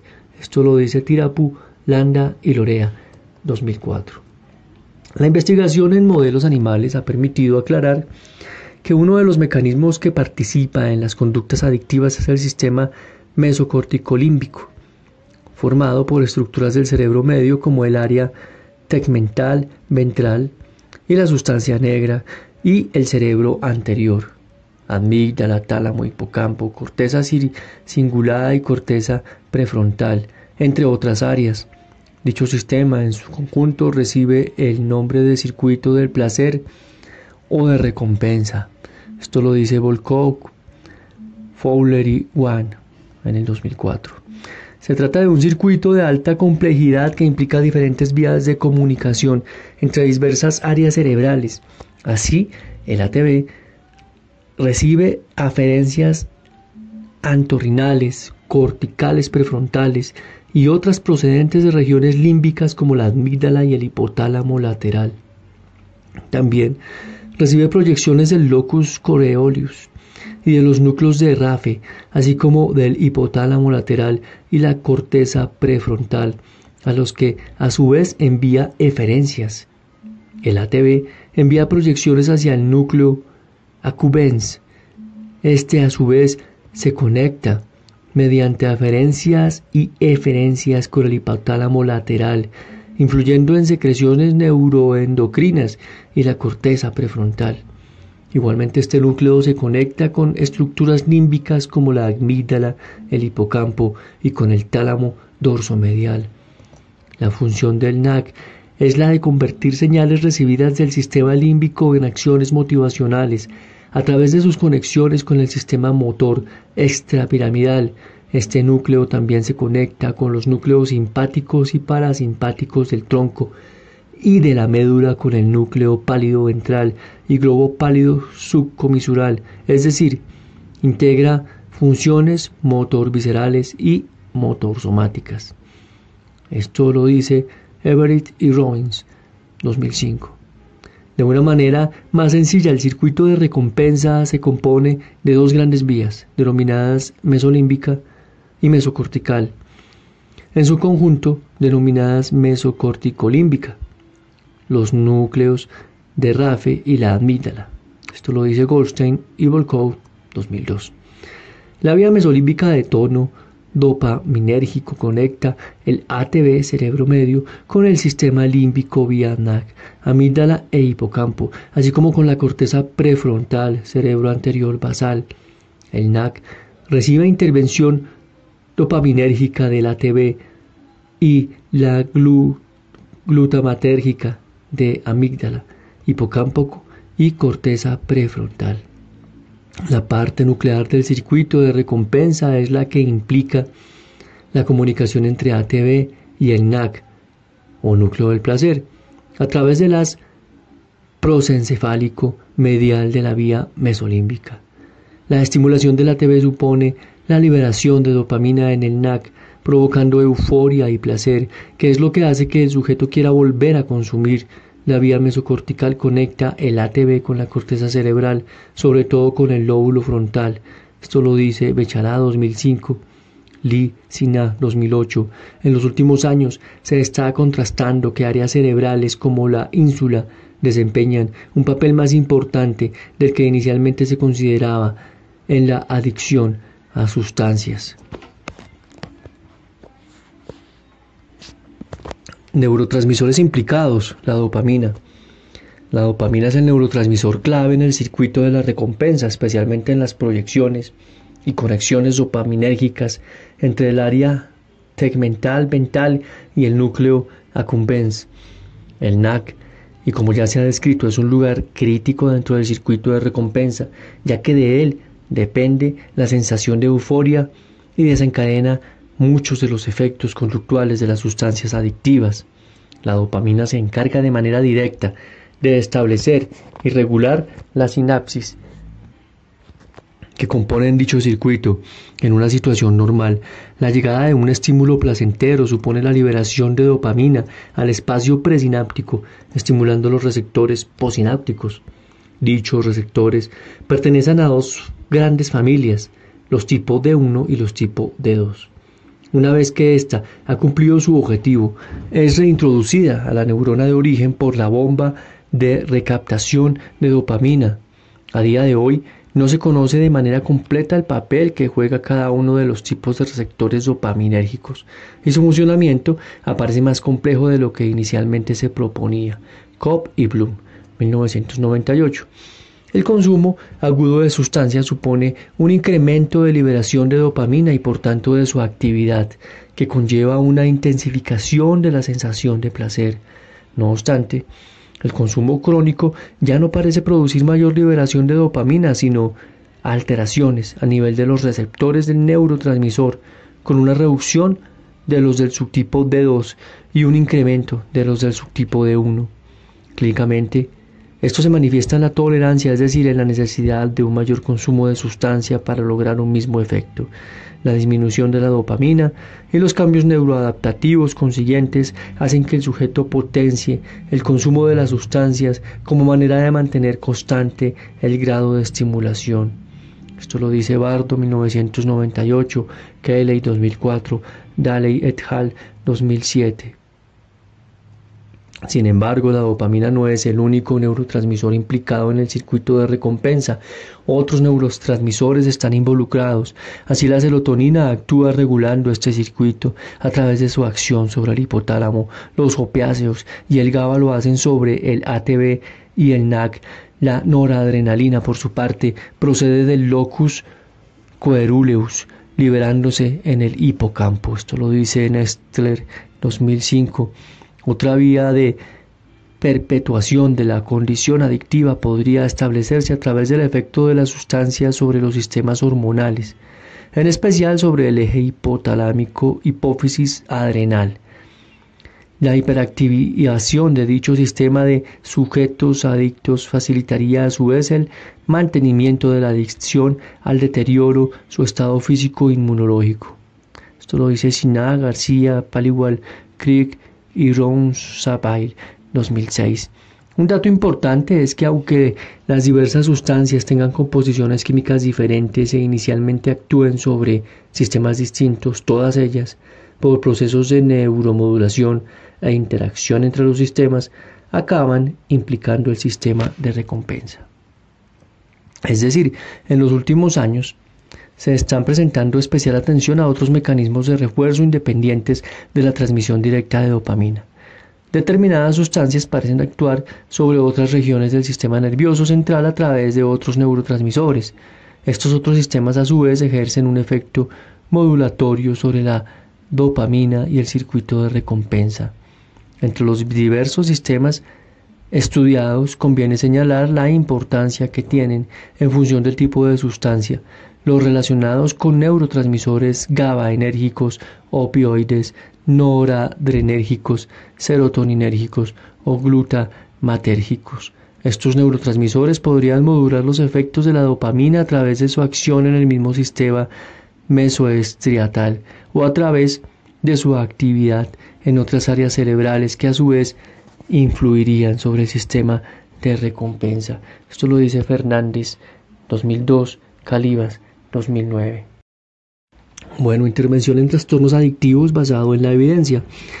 Existe un largo repertorio de intervenciones específicas para el abordaje de problemas asociados a trastornos adictivos que han sido ampliamente utilizadas y de las cuales se cuenta con suficiente evidencia que muestra su competencia y efectividad. El NIDA, Instituto Nacional sobre el Abuso de Drogas en Estados Unidos, ha recogido y descrito en una guía en el 1999, 2009 y eh, principios de 2009 y segunda semestre del 2009 un conjunto de intervenciones que en ese país han sido corrientemente utilizadas y positivamente aprobadas. Son todas las que están, pero no están todas las que son, ya que, como se indica en la propia guía, son tratamientos que han sido desarrollados y examinados para medir su eficacia a través de investigaciones apoyadas por esta institución. Para una revisión de tales intervenciones y acceso a las referencias que avalan su efectividad, puede consultarse la guía referida, ya que es de fácil acceso a través de la web. No entraremos aquí en detalles de su característica. Nos parece, sin embargo, más interesante recurrir a la revisión realizada por Secades Villa y Fernández Hermida, 2001-2003, sobre los tratamientos empíricamente válidos en adicciones. En la tabla 8.3 se presentan las conclusiones de este trabajo donde se muestra para cada tipo de adicción, en función de las sustancias que la genera, qué intervención terapéutica ha mostrado su eficacia mediante criterios científicos puede apreciarse que prácticamente todas las intervenciones psicológicas se hallan encuadradas bajo el enfoque cognitivo-conductual, no reconociéndose como eficaces. Otras modalidades de intervención o técnicas adscritas a otros modelos psicoterapéuticos. No obstante, en la revisión de estos autores también se matiza que, si bien las técnicas conductuales son las que han mostrado empíricamente una mayor eficacia en el tratamiento de los trastornos adictivos, estas técnicas muestran mejores resultados cuando son utilizadas de forma aislada, sino dentro de programas multimodales o multicomponentes más amplios y donde el recurso a la farmacoterapia es necesario en muchos casos. Recordemos que las adicciones presentan un componente biológico altamente relevante y definitorio de su expresión y evolución. Esto lo dice Pereiro en el 2010. Ok. Tratamientos empíricamente válidos en trastornos adictivos, tabla 8.3. Para tabaco. Modalidad de tratamiento, programas conductuales multicomponentes. Para el alcohol, eh, sustitutivos de cocaína, aproximación de reforzamiento comunitario, la prevención de las recaídas. En la cocaína muestra un buen rendimiento, programas de reforzamiento comunitario, terapia de incentivo, en la heroína el manejo de contingencias, tratamiento farmacológico, la metadona. Esto fue tomado eh, de Secades, Villa y Fernández Hermida en el 2003. Los datos que arrojan estas revisiones son alentadoras para el enfoque cognitivo-conductual, ya que le destacan respecto a otros enfoques psicoterapéuticos y suponen un referente que los gerentes de la salud tienen en cuenta cuando han de optimizar los servicios y las políticas sanitarias. Cabe citar, sin ir más lejos, cómo la revisión sistemática sobre la validez empírica de las terapias psicológicas en trastornos mentales en adultos, realizada por el Departamento de Salud del gobierno británico Roth y Fongang 1996 inclinó la balanza de los políticos a la hora de priorizar qué tipo de intervención psicológica iban a incluirse en las carteras de los servicios sanitarios públicos. No obstante, hay que destacar que en esta revisión los autores, cuando definieron el criterio de falta de evidencia sobre la eficacia de una determinada modalidad psicoterapéutica, aclaraban que ello no necesariamente quería decir que fuera ineficaz, sino que a la luz de la revisión de las evidencias realizadas y accesibles en el ámbito de la difusión del conocimiento empírico, dichas pruebas no fueron halladas. Bueno, tabla 8.5, ejemplo de programas de tratamiento cognitivo-conductuales que vienen utilizándose en drogodependencias. Tratamiento. Aproximación de reforzamiento comunitario de Hun y Henry, 1973. Los componentes y estrategias son habilidades de afrontamiento de consumo de drogas, análisis funcional, plan de automanejo, entrenamiento en habilidades de rechazo. Aproximación de reforzamiento comunitario de Hun y Aslin 1973.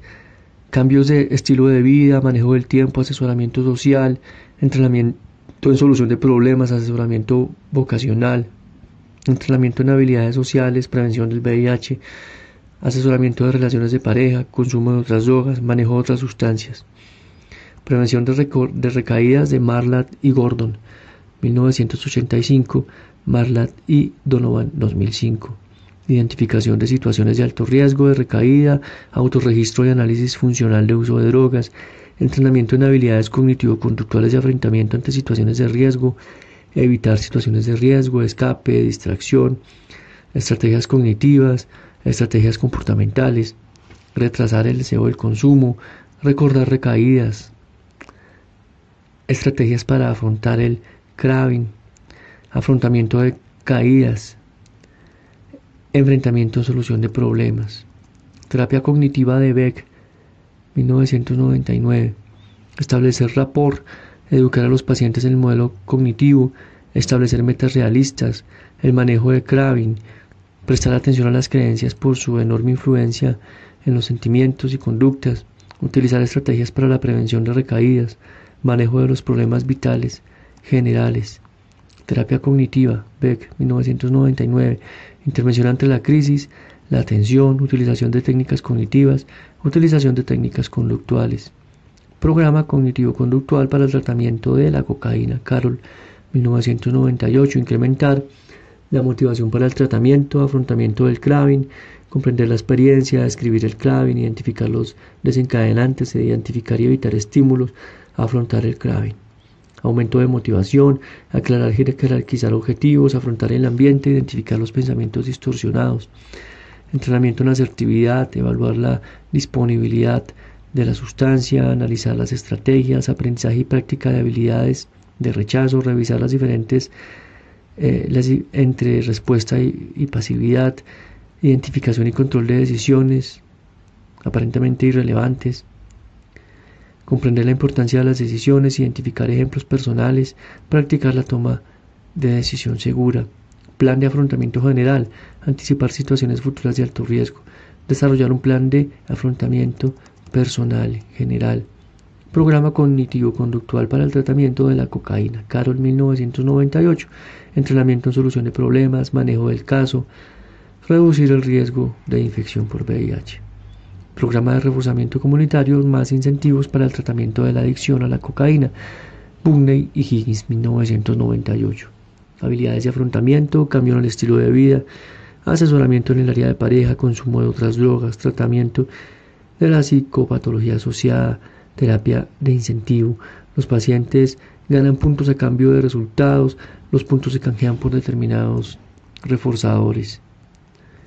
Programa cognitivo-conductual para el tratamiento de la adicción al tabaco. Becoña 2007. Información sobre el tabaco, autorregistro, técnica de desvanecimiento, técnica de control de estímulos, estrategia para controlar el síndrome de abstinencia, feedback fisiológico del consumo, estrategias de prevención de la recaída, entrenamiento en habilidades sociales en el tratamiento de la dependencia de alcohol.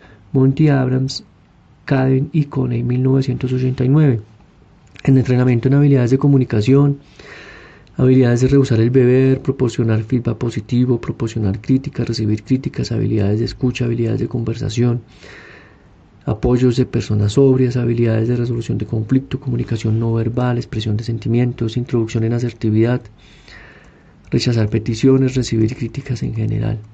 Entrenamiento del manejo cognitivo, conductual, del estado de ánimo, manejo de pensamiento, conciencia de pensamientos, manejo de los pensamientos negativos, conciencia de la ira, manejo de la ira, decisión de aparentemente irrelevantes, planificación para emergencias, afrontamiento de problemas, entrenamiento en relajación, solución de problemas, incremento de actividades placenteras, afrontamiento de urgencias a beber, retraso pasivo, consecuencias negativas a beber, consecuencias positivas de la sobriedad, imaginación de la reducción de la urgencia, comida y bebida alternativa, conductas alternativas, afirmación del dominio a nivel cognitivo, distracción cognitiva.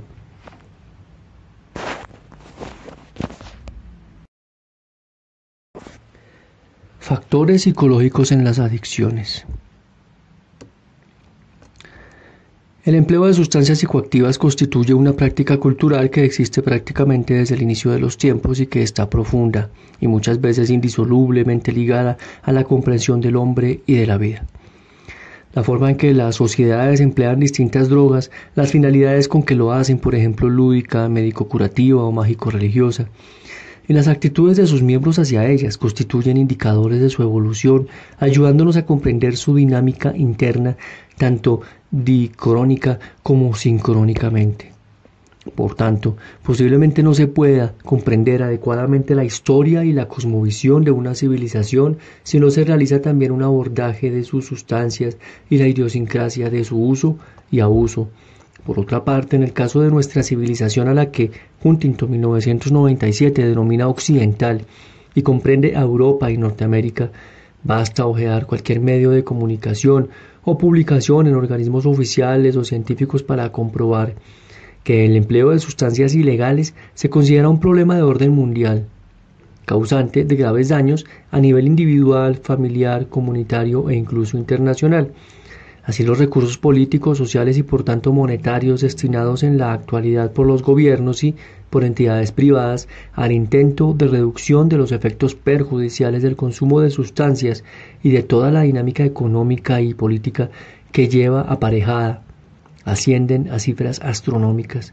En el caso concreto de España, las estimaciones hechas por García Atres, Ole, Antoñanzas y Colom 2002 para este mismo año ascendía a una cantidad mínima de 88 mil millones de pesetas, 529 millones de euros, en las que se incluían tanto los gastos directos, costes sanitarios, prevención, educación, investigación, costes administrativos, costes de las organizaciones no gubernamentales y costes relacionados con la comisión de crímenes, como los indirectos, pérdida de productividad asociada a la mortalidad, y a la hospitalización de las personas consumidoras para las drogas ilegales. A esto habría que sumar el abultado coste de las drogas legales y el alcohol y el tabaco. A la psicología como ciencia que estudia el comportamiento humano para comprender sus actos y conducta observable, sus procesos mentales, cogniciones, sensaciones, pensamientos, memoria, motivación y todos aquellos procesos que permiten explicar la conducta en contextos concretos. Esto lo dice Becoña 2007. Le corresponde un papel importante en la comprensión del fenómeno del consumo de sustancias, así como en el consiguiente elaboración de programas de tratamiento, prevención más eficaces y eficientes. El desarrollo de la dependencia a sustancias, como señalamos previamente, el consumo de sustancias, es un fenómeno universal a todas las culturas y que afecta a numerosos individuos que las utilizan en algún momento de su vida. Sin embargo, el paso del uso a la dependencia de las drogas no es un proceso inmediato, sino que supone un proceso más complejo que pasa por distintas etapas. Primero, fase previa o de predisposición. Dos, fase de conocimiento. Tres, Fase de experimentación e inicio del consumo de sustancias. 4. Fase de consolidación. Quinto, abandono o mantenimiento. Y sexto, una posible fase de recaída. Esto lo dice Becoña en el 2002. La fase previa o, predisposición hace referencia a una serie de factores de riesgo y protección que aumentan o disminuyen la probabilidad del consumo de sustancias y que podemos clasificar en biológicos, psicológicos, y socioculturales. La fase de conocimiento que está íntimamente vinculada a la disponibilidad de la sustancia en el entorno del individuo consiste en el conocimiento de la misma, así como de sus efectos psicoactivos, tanto de forma activa como pasiva. Tras el conocimiento puede tener lugar la experimentación e inicio del consumo de sustancias o bien que el sujeto continúe sin consumir. La elección de una u otra opción está relacionada con una serie de factores de riesgo y protección constitucionales, familiares, emocionales e interpersonales, e intelectuales y académicos, ligados a la adolescencia y a la adultez temprana, que suele ser la etapa del desarrollo en que se inicia el consumo de sustancias, según el Plan Nacional sobre Drogas 2008. La fase de consolidación es el periodo en que se da un paso del uso al abuso y a la dependencia, lo que dependerá fundamentalmente de las consecuencias positivas y negativas asociadas al consumo y que estarán relacionadas con sus iguales, con su familia y con la propia persona. Es además en esta fase donde puede producirse un aumento del consumo y la transición a otro tipo de sustancias más peligrosas. Cuando la dependencia se mantiene en el tiempo podemos hablar de una adicción consolidada. La fase de abandono o mantenimiento requiere una conciencia del individuo de que las consecuencias negativas del consumo son más importantes que las positivas, pudiendo producirse aquella por causas externas, como la presión del entorno, familia, pareja, legal, sanitario o internas. Es en esta fase donde los distintos tratamientos para el abandono del consumo cobran una especial importancia en la consecución y mantenimiento de la abstinencia a largo plazo. Por último, existe una fase de recaída muy habitual en el proceso de abandono de las sustancias y que puede producirse incluso años después del consumo. La adolescencia y el paso a la adultez una etapa del desarrollo clave en el consumo de sustancias. La adolescencia es un periodo caracterizado por el cambio en las distintas facetas de la vida y supone el paso gradual de la infancia a la adultez. En esta etapa del desarrollo la persona tendrá como una de las principales tareas la elaboración del concepto de sí mismo, de su identidad, frente a confusiones reinantes de su vida en ese momento. Esto lo dice Erickson 1977. Esta tarea puede durar hasta la edad psicológica adulta e implica sucesivos estados de identidad de los que el individuo ha de comprometerse activamente para solucionar distintas crisis, difusión de identidad, ausencia de compromiso y de crisis, aceptación sí, sin raciocinio, ausencia de crisis, compromiso con los valores de otras figuras significativas, moratoria, situación de crisis, valoración de las distintas alternativas y por último el logro de identidad. Esto lo menciona Marcilla, 1966. El proceso de búsqueda de la identidad, que habitualmente se asocia a una progresiva independencia del grupo familiar y a una creciente influencia del grupo de iguales. Esto lo menciona Audrios, Tisdale, Hobbes y Fusok 2002. Ay y Hassan en el 2003 hace de la adolescencia un periodo crítico en lo que se refiere a las conductas de riesgo en general y concretamente al uso de sustancias, siendo el momento en que se comienza a experimentar con ellas y donde se produce la mayor prevalencia del consumo. De todas formas, hemos de señalar que en la mayoría de los casos el empleo de sustancias ilegales es esporádico y remite al final de la adolescencia, considerándolo incluso algunos autores como parte del proceso de individuación. Esto lo dice Aquilino y suple en el 2001. Por ejemplo, Sidou, Lieb, Pfister, Holfer, Sontan y Wis 2001. Encontraron en su investigación que aproximadamente la mitad de consumidores de cannabis durante la adolescencia abandonó su uso durante la década de los 20 y que un solo un 8% de ellos llegan a presentar abuso o dependencia. El paso a la adultez, marcado principalmente por el inicio de la actividad laboral y la formación de una familia propia, es un factor que parece fundamental en la disminución del consumo de la sustancia. Esto lo menciona Becoña y Calafat en el 2006, y el retraso generalizado en nuestra sociedad de la asunción del rol de adulto podría explicar la extensión del consumo hasta la adultez temprana. Esto lo menciona Arnett en el 2005. Sin embargo, otros datos señalan que el consumo de sustancias al inicio de la década de los 20 está relacionado con lo que se realiza al final de la misma.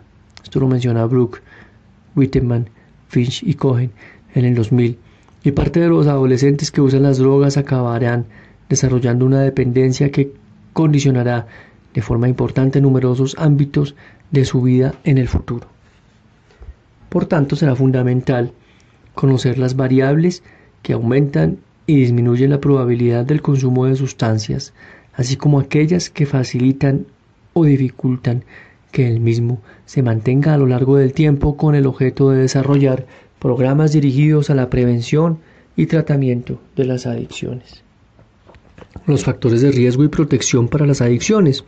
Entendemos por factor de riesgo un atributo o característica individual, condición situacional, contexto ambiental que incrementa la probabilidad de uso o abuso de drogas, inicio o una transición en el nivel de implicación con las mismas, mantenimiento.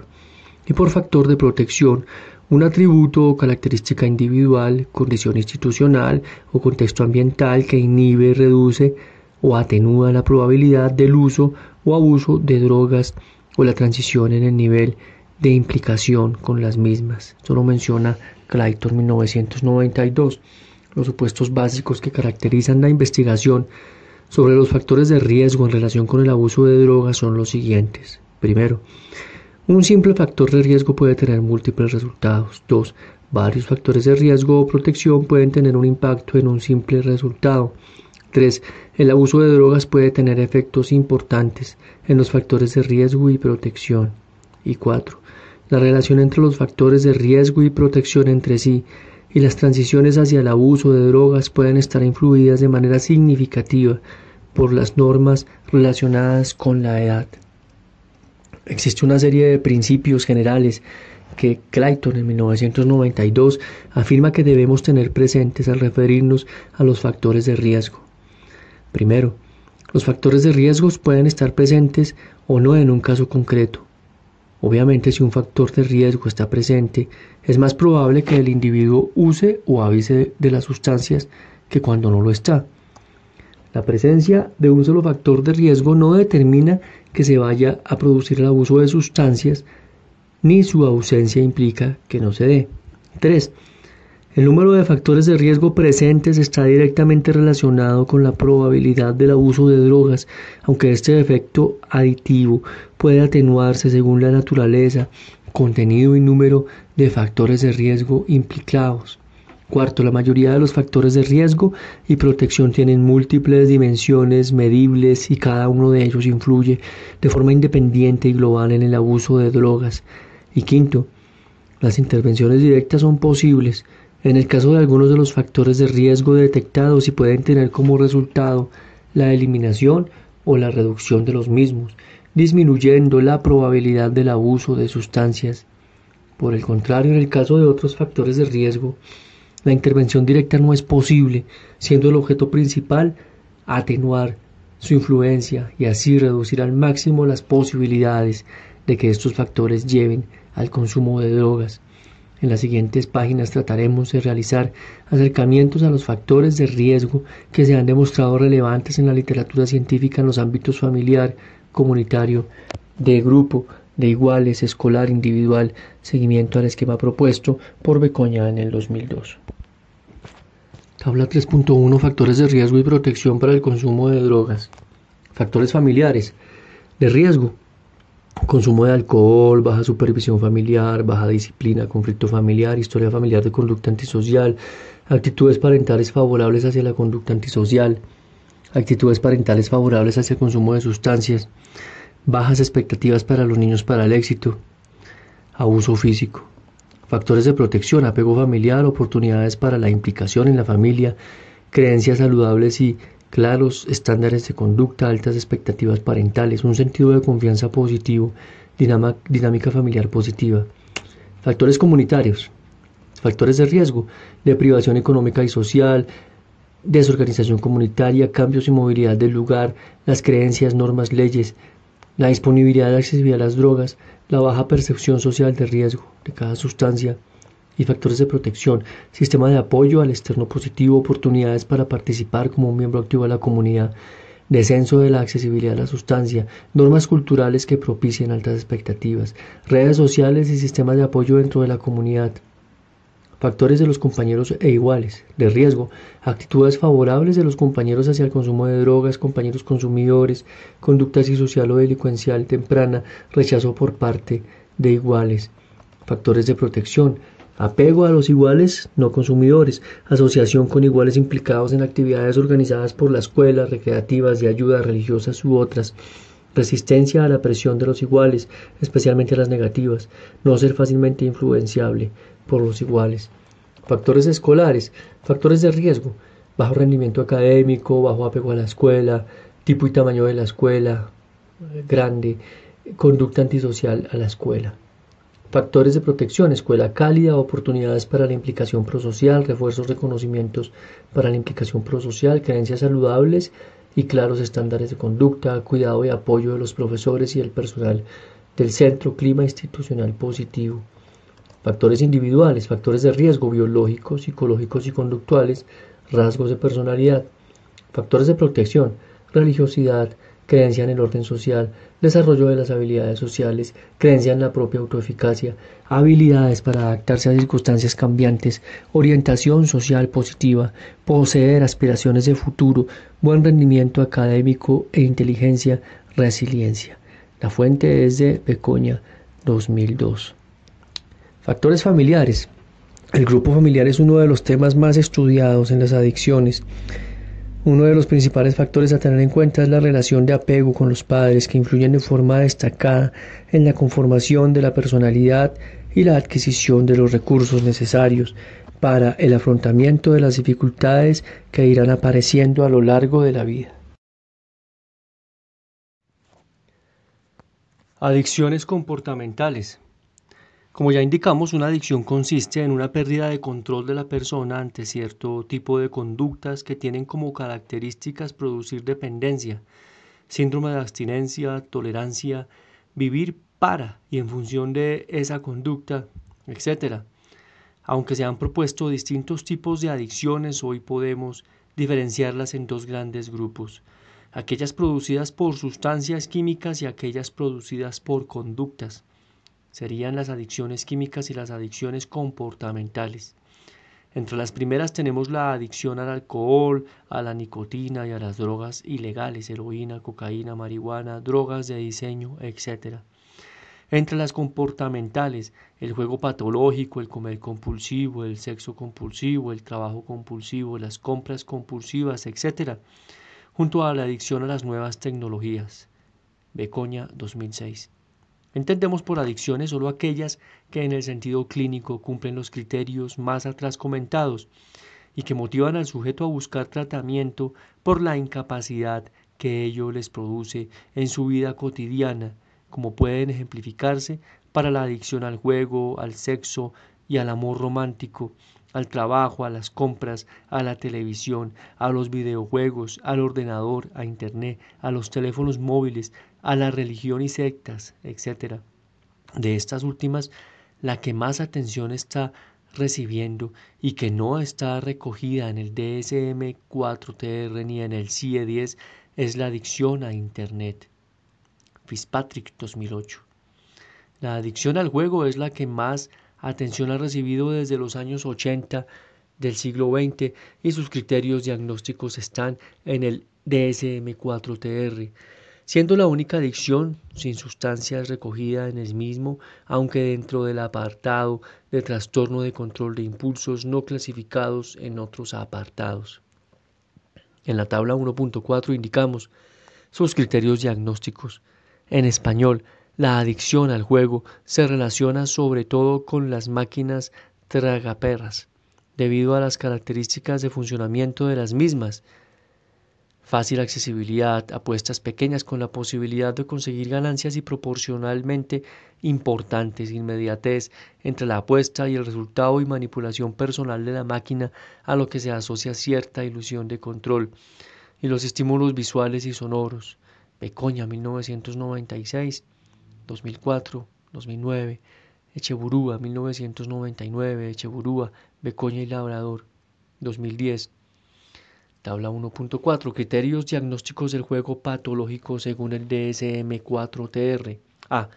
Comportamiento de juego desadaptativo, persistente y recurrente como indican por lo menos cinco o más de los siguientes ítems. Su preocupación por el juego, por ejemplo, preocupación por revivir experiencias pasadas del juego, compensar ventajas entre competidores o planificar la próxima aventura o pensar formas de conseguir dinero con el que jugar. 2. Necesidad de jugar con cantidades crecientes de dinero para conseguir el grado de excitación deseado. 3. Fracaso repetido de los esfuerzos para controlar, interrumpir o detener el juego. 4. Inquietud o irritabilidad cuando intenta interrumpir o detener el juego. Quinto, el juego se utiliza como estrategia para escapar de los problemas o para aliviar la disforia, por ejemplo, sentimientos de desesperanza, culpa, ansiedad, depresión. Sexto, después de perder dinero en el juego, se vuelve otro día para intentar recuperarlo, tratando de cazar las propias pérdidas. 7. Se engaña a los miembros de la familia, terapeutas u otras personas para ocultar el grado de implicación con el juego. Octavo. Se cometen actos ilegales como la falsificación, fraude, robo o abuso de confianza para financiar el juego. 9. Se han arriesgado o perdido relaciones interpersonales significativas, trabajo y oportunidades educativas o profesionales debido al juego. Décimo, se confía en que los demás proporcionen dinero que alivie la desesperada situación financiera causada por el juego. B. El comportamiento de juego no se explica mejor por la presencia de un episodio maníaco.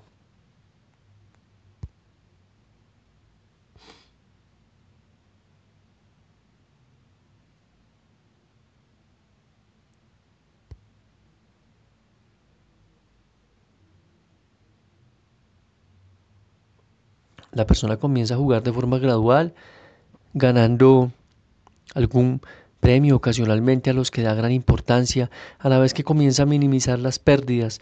Este proceso refuerza la autoestima y su optimismo frente al juego. Progresivamente el tiempo y el dinero dedicando el juego va aumentando y las pérdidas llegan a ser importantes.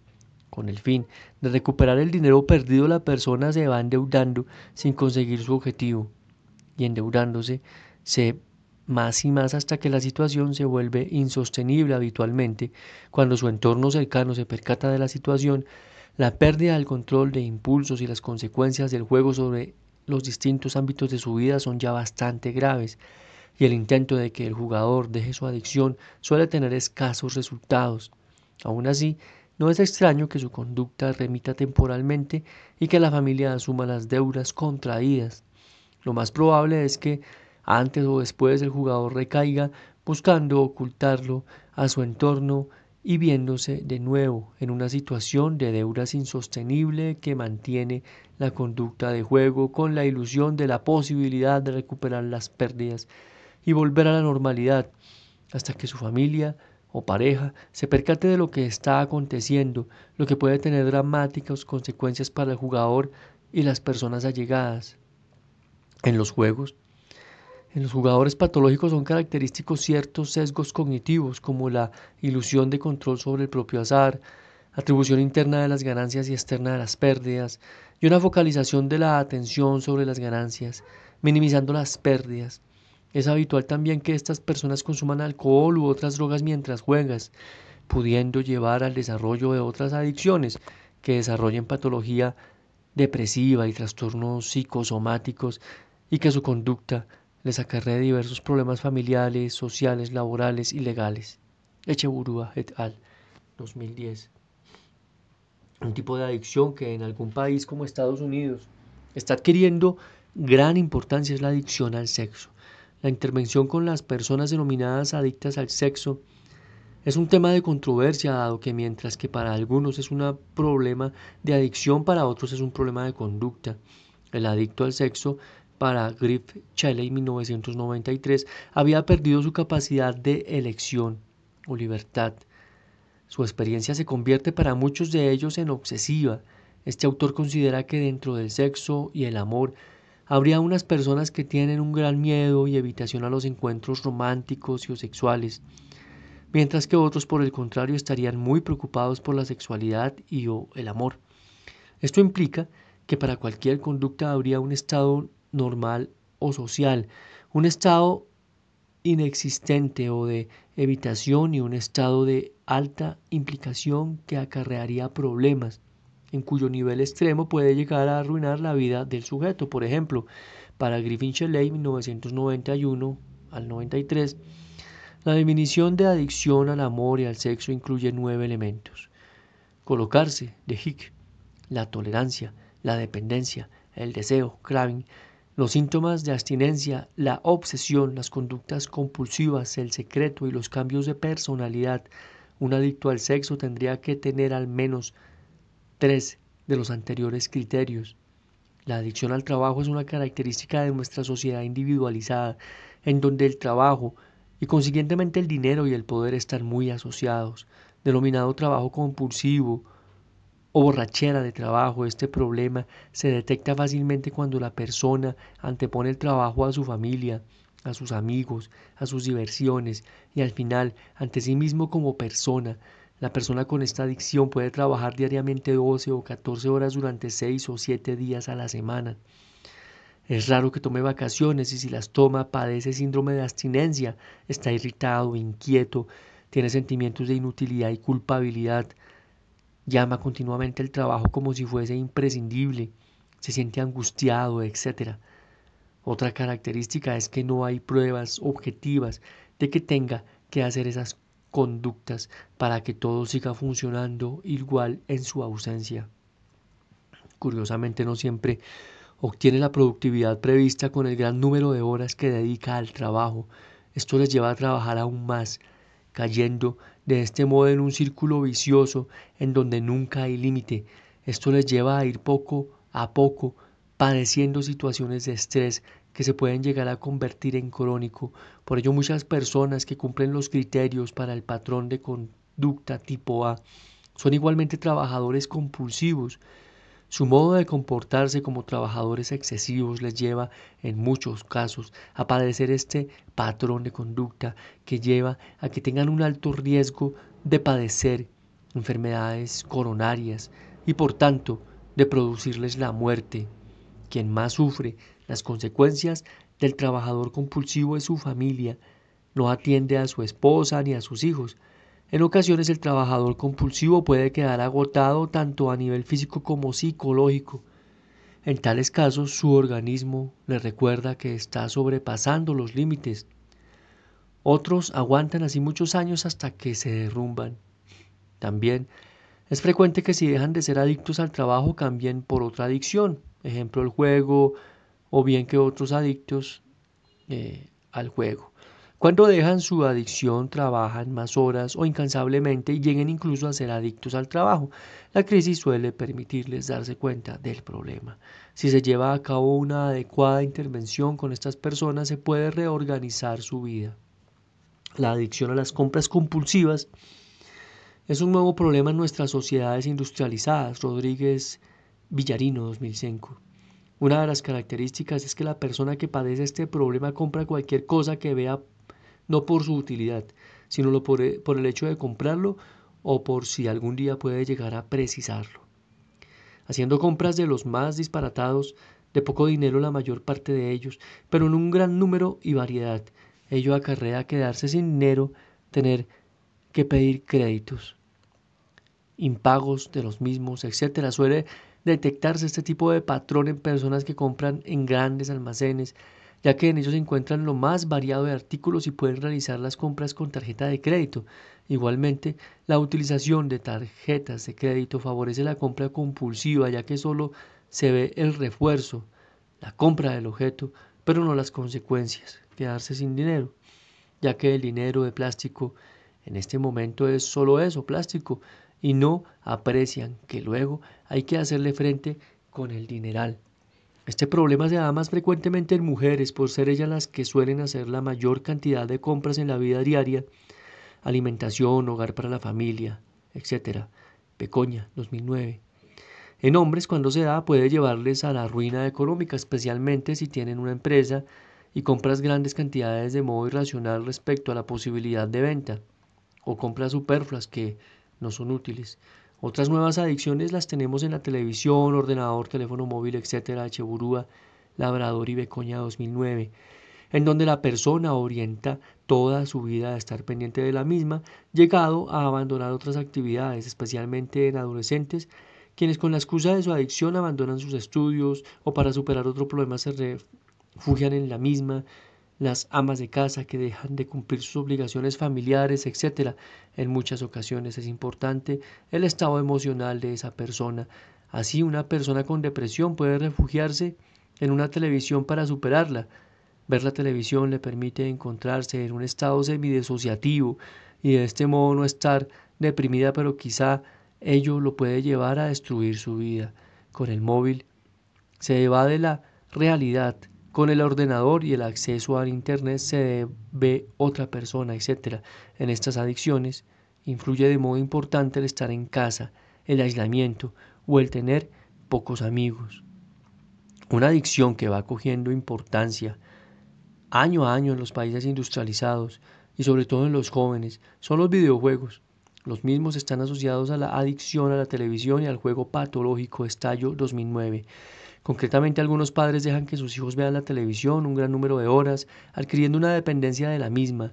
Con posterioridad, se les regalan un aparato de videojuegos y pueden adquirir una dependencia a los mismos. El retarse a uno mismo o a otros o al intentar superar las marcas le llevan a mantenerse en la conducta y sufrir tolerancia por lo que incrementa el tiempo que le dedican a los mismos. Relacionado con estas adicciones o dependencias está la adicción al ordenador y más recientemente va surgiendo casos de adicción al Internet. Echeburúa 1999. Puede darse personas que cambian de una adicción a otra, por ejemplo, de ser trabajador compulsivo o adicto al ordenador, por poseer uno y poder utilizarlo todo el tiempo que quiera. O bien las personas que juegan a los videojuegos a través de ordenador pueden adquirir también dependencia al mismo. Como ocurre con otras adicciones, aspectos de ocio, tiempo libre, facilidad de uso, acceso a información, etc. Si no se sabe usar adecuadamente o dosificar la cantidad de tiempo dedicado, pueden llegar a ser adictivos y en vez de ayudar a la persona a vivir mejor, pueden ser un impedimento en su vida cotidiana o personal. El fenómeno de Internet es nuevo, tan nuevo que hace pocos años nadie se podía imaginar que tuviese el desarrollo que ya tiene hoy. Pero también aparecen los adictos a Internet, Tener toda la información subjetivamente, el acceso al mundo disponible en una pantalla puede llevar a algunas personas a no diferenciar lo real, el mundo real del mundo semi-real o representado, el de la pantalla de ordenador, y especialmente a no saber organizar el tiempo y creer que el tiempo se optimiza mejor accediendo a la información por Internet. Es un nuevo fenómeno que va a ser de gran relevancia en poco tiempo. Las adicciones. La historia de las adicciones va unida a la historia del hombre. Fumar cigarrillos, beber alcohol, marcar hojas de coca, esnifar preparados psicoactivos, beber pócimas, fumar marihuana, utilizar el opio para el dolor, etc. Son ejemplos bien conocidos de algunas de las situaciones que el hombre ha utilizado a lo largo de la historia o siguiendo utilizando más actualmente, junto a las anteriores y sus derivados industriales o químicos, destacan las nuevas adicciones. Unas están derivadas de sustancias como es el caso de la heroína, la cocaína, las drogas de diseño, el LSD, entre las más importantes, y otras son adicciones comportamentales sin sustancia como resultado de nuestra sociedad tecnológica, como la adicción al Internet, al juego de azar, al teléfono móvil, a los teléfonos eróticos, al sexo, a las compras y a un amplio etcétera de conductas que pueden llegar a ser adictivas. Por ello, en los últimos años se incluyen distintas conductas bajo la denominación genérica de adicciones o conductas adictivas, basadas inicialmente en el concepto de dependencia física y psíquica y evolucionando a partir del mismo se aplicaban inicialmente a sustancias psicoactivas que, ingeridas por un individuo, tenían la potencialidad de producir dependencia. Con el transcurrir de los años se observó que también existían conductas que sin haber sustancia de por medio, tenían la capacidad de producir dependencia y el resto de las características que tenían las dependencias a las sustancias psicoactivas. Una característica común y central a las conductas adictivas es la pérdida de control. La persona con una conducta adictiva no tiene control sobre esa conducta, además, de que la misma le produce dependencia, tolerancia, síndrome de abstinencia y una incidencia negativa muy importante en su vida, que va a ser en muchos casos la causa de que acuda en búsqueda de tratamiento o le fuercen a buscarlo. Esto lo dice Kosop 1989. Definió como elementos característicos de una adicción primero, un fuerte deseo o un sentimiento de compulsión para llevar a cabo la conducta particular, en especial cuando la oportunidad de llevar a cabo la conducta no está disponible. 2. La capacidad deteriorada para controlar la conducta, especialmente en términos de controlar su comienzo, mantenimiento o nivel en el que ocurre. 3. Malestar y estado de ánimo alterado, cuando la conducta es impedida o la deja de hacer. Cuarto, persistir en la conducta a pesar de la clara evidencia de que le está produciendo graves consecuencias al individuo. El mayor problema que tienen las adicciones no son solo los efectos que producen a corto plazo, el problema está en los efectos que producen a mediano y a largo plazo. Así, muchos fumadores de cigarrillo morirán años después de fumar ininterrumpidamente de cáncer de pulmón o de enfermedades cardiovasculares. Muchos bebedores excesivos de alcohol o personas con dependencias de alcohol morirán de enfermedades hepáticas o de accidentes. Muchas personas dependientes de la heroína o de la cocaína morirán de enfermedades causadas por ellas, como ha ocurrido y está ocurriendo con el SIDA, la hepatitis, infecciones, etc. Aparte de los problemas sociales que causan en forma de robo, extorsión, problemas legales, familiares, etc. Lo mismo podemos decir de las otras adicciones, donde en muchos casos la ruina económica es un paso previo al resto de los problemas legales, familiares, físicos, etc. Características de una conducta adictiva. A pesar de que hay criterios específicos para distintos trastornos, como la dependencia de sustancias psicoactivas o el juego patológico, cuando hablamos de adicción partimos siempre de los criterios de dependencia de sustancias psicoactivas, dado que además de las adicciones, sea con o sin sustancias, se dan los fenómenos de tolerancia, síndrome de abstinencia, etc.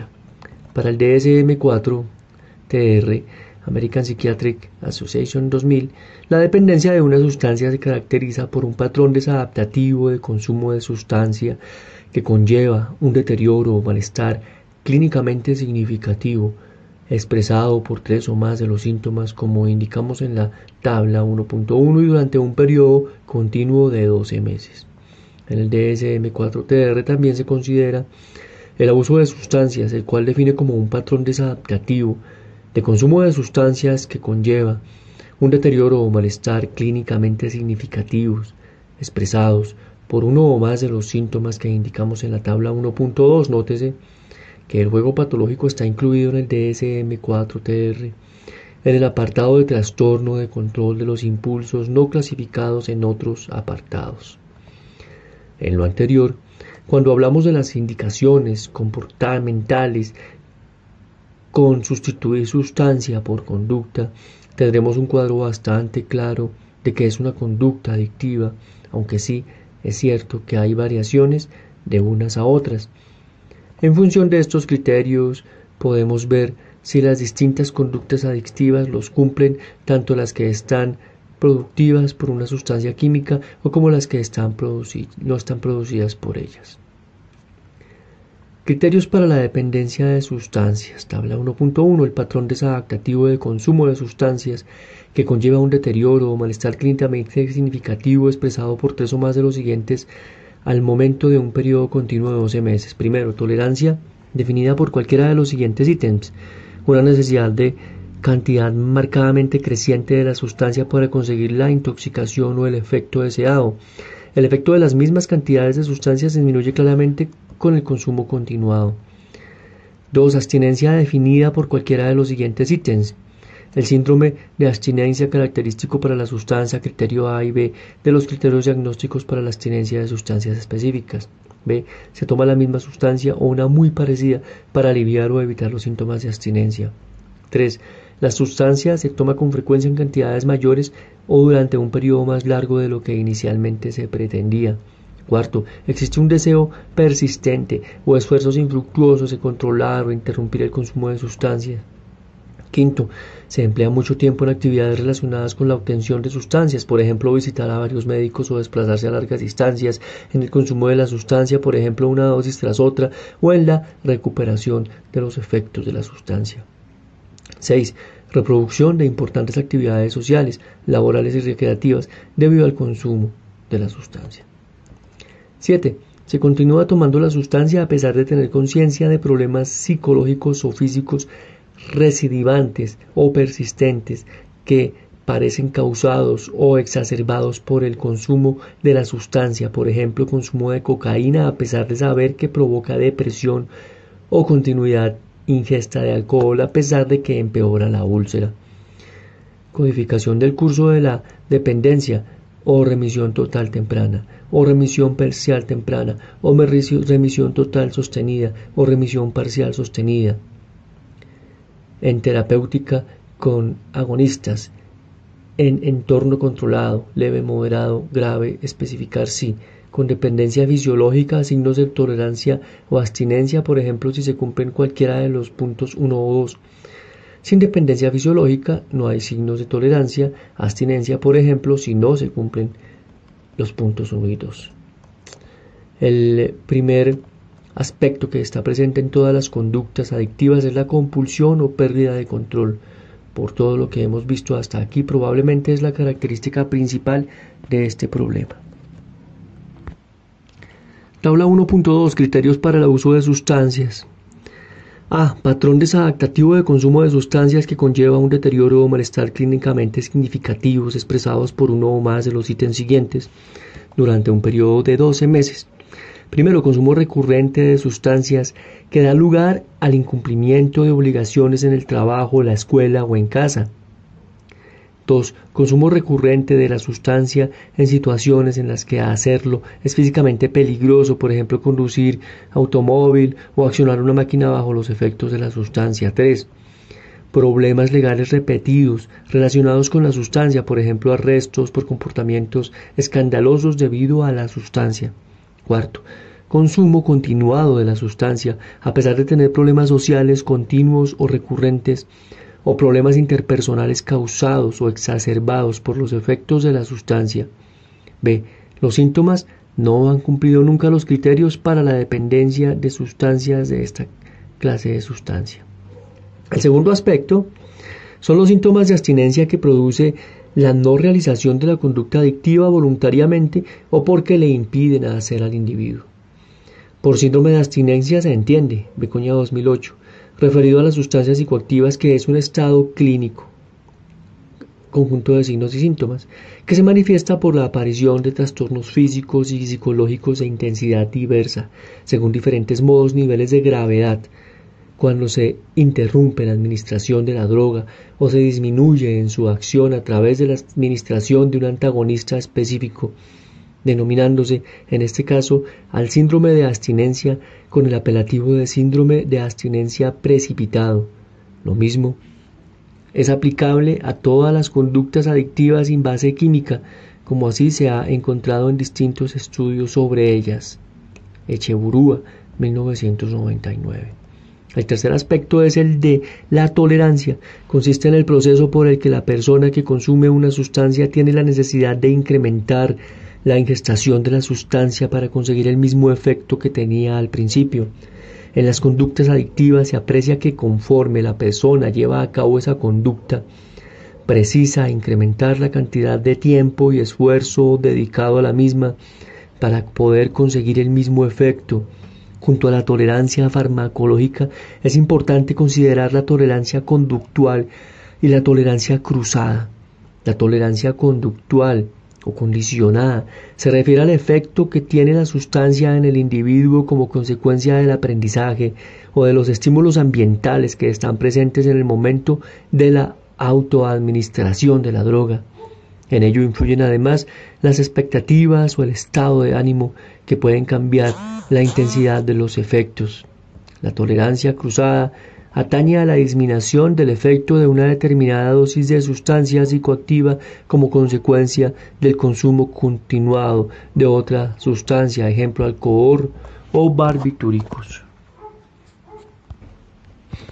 Junto al concepto de tolerancia suele hablarse de neuroadaptación, entendiendo por tal el proceso por el que la acción repetida de una sustancia psicoactiva sobre las células neuronales provoca en estas una serie de cambios destinados a recuperar el nivel de funcionamiento previo cuando no había la sustancia.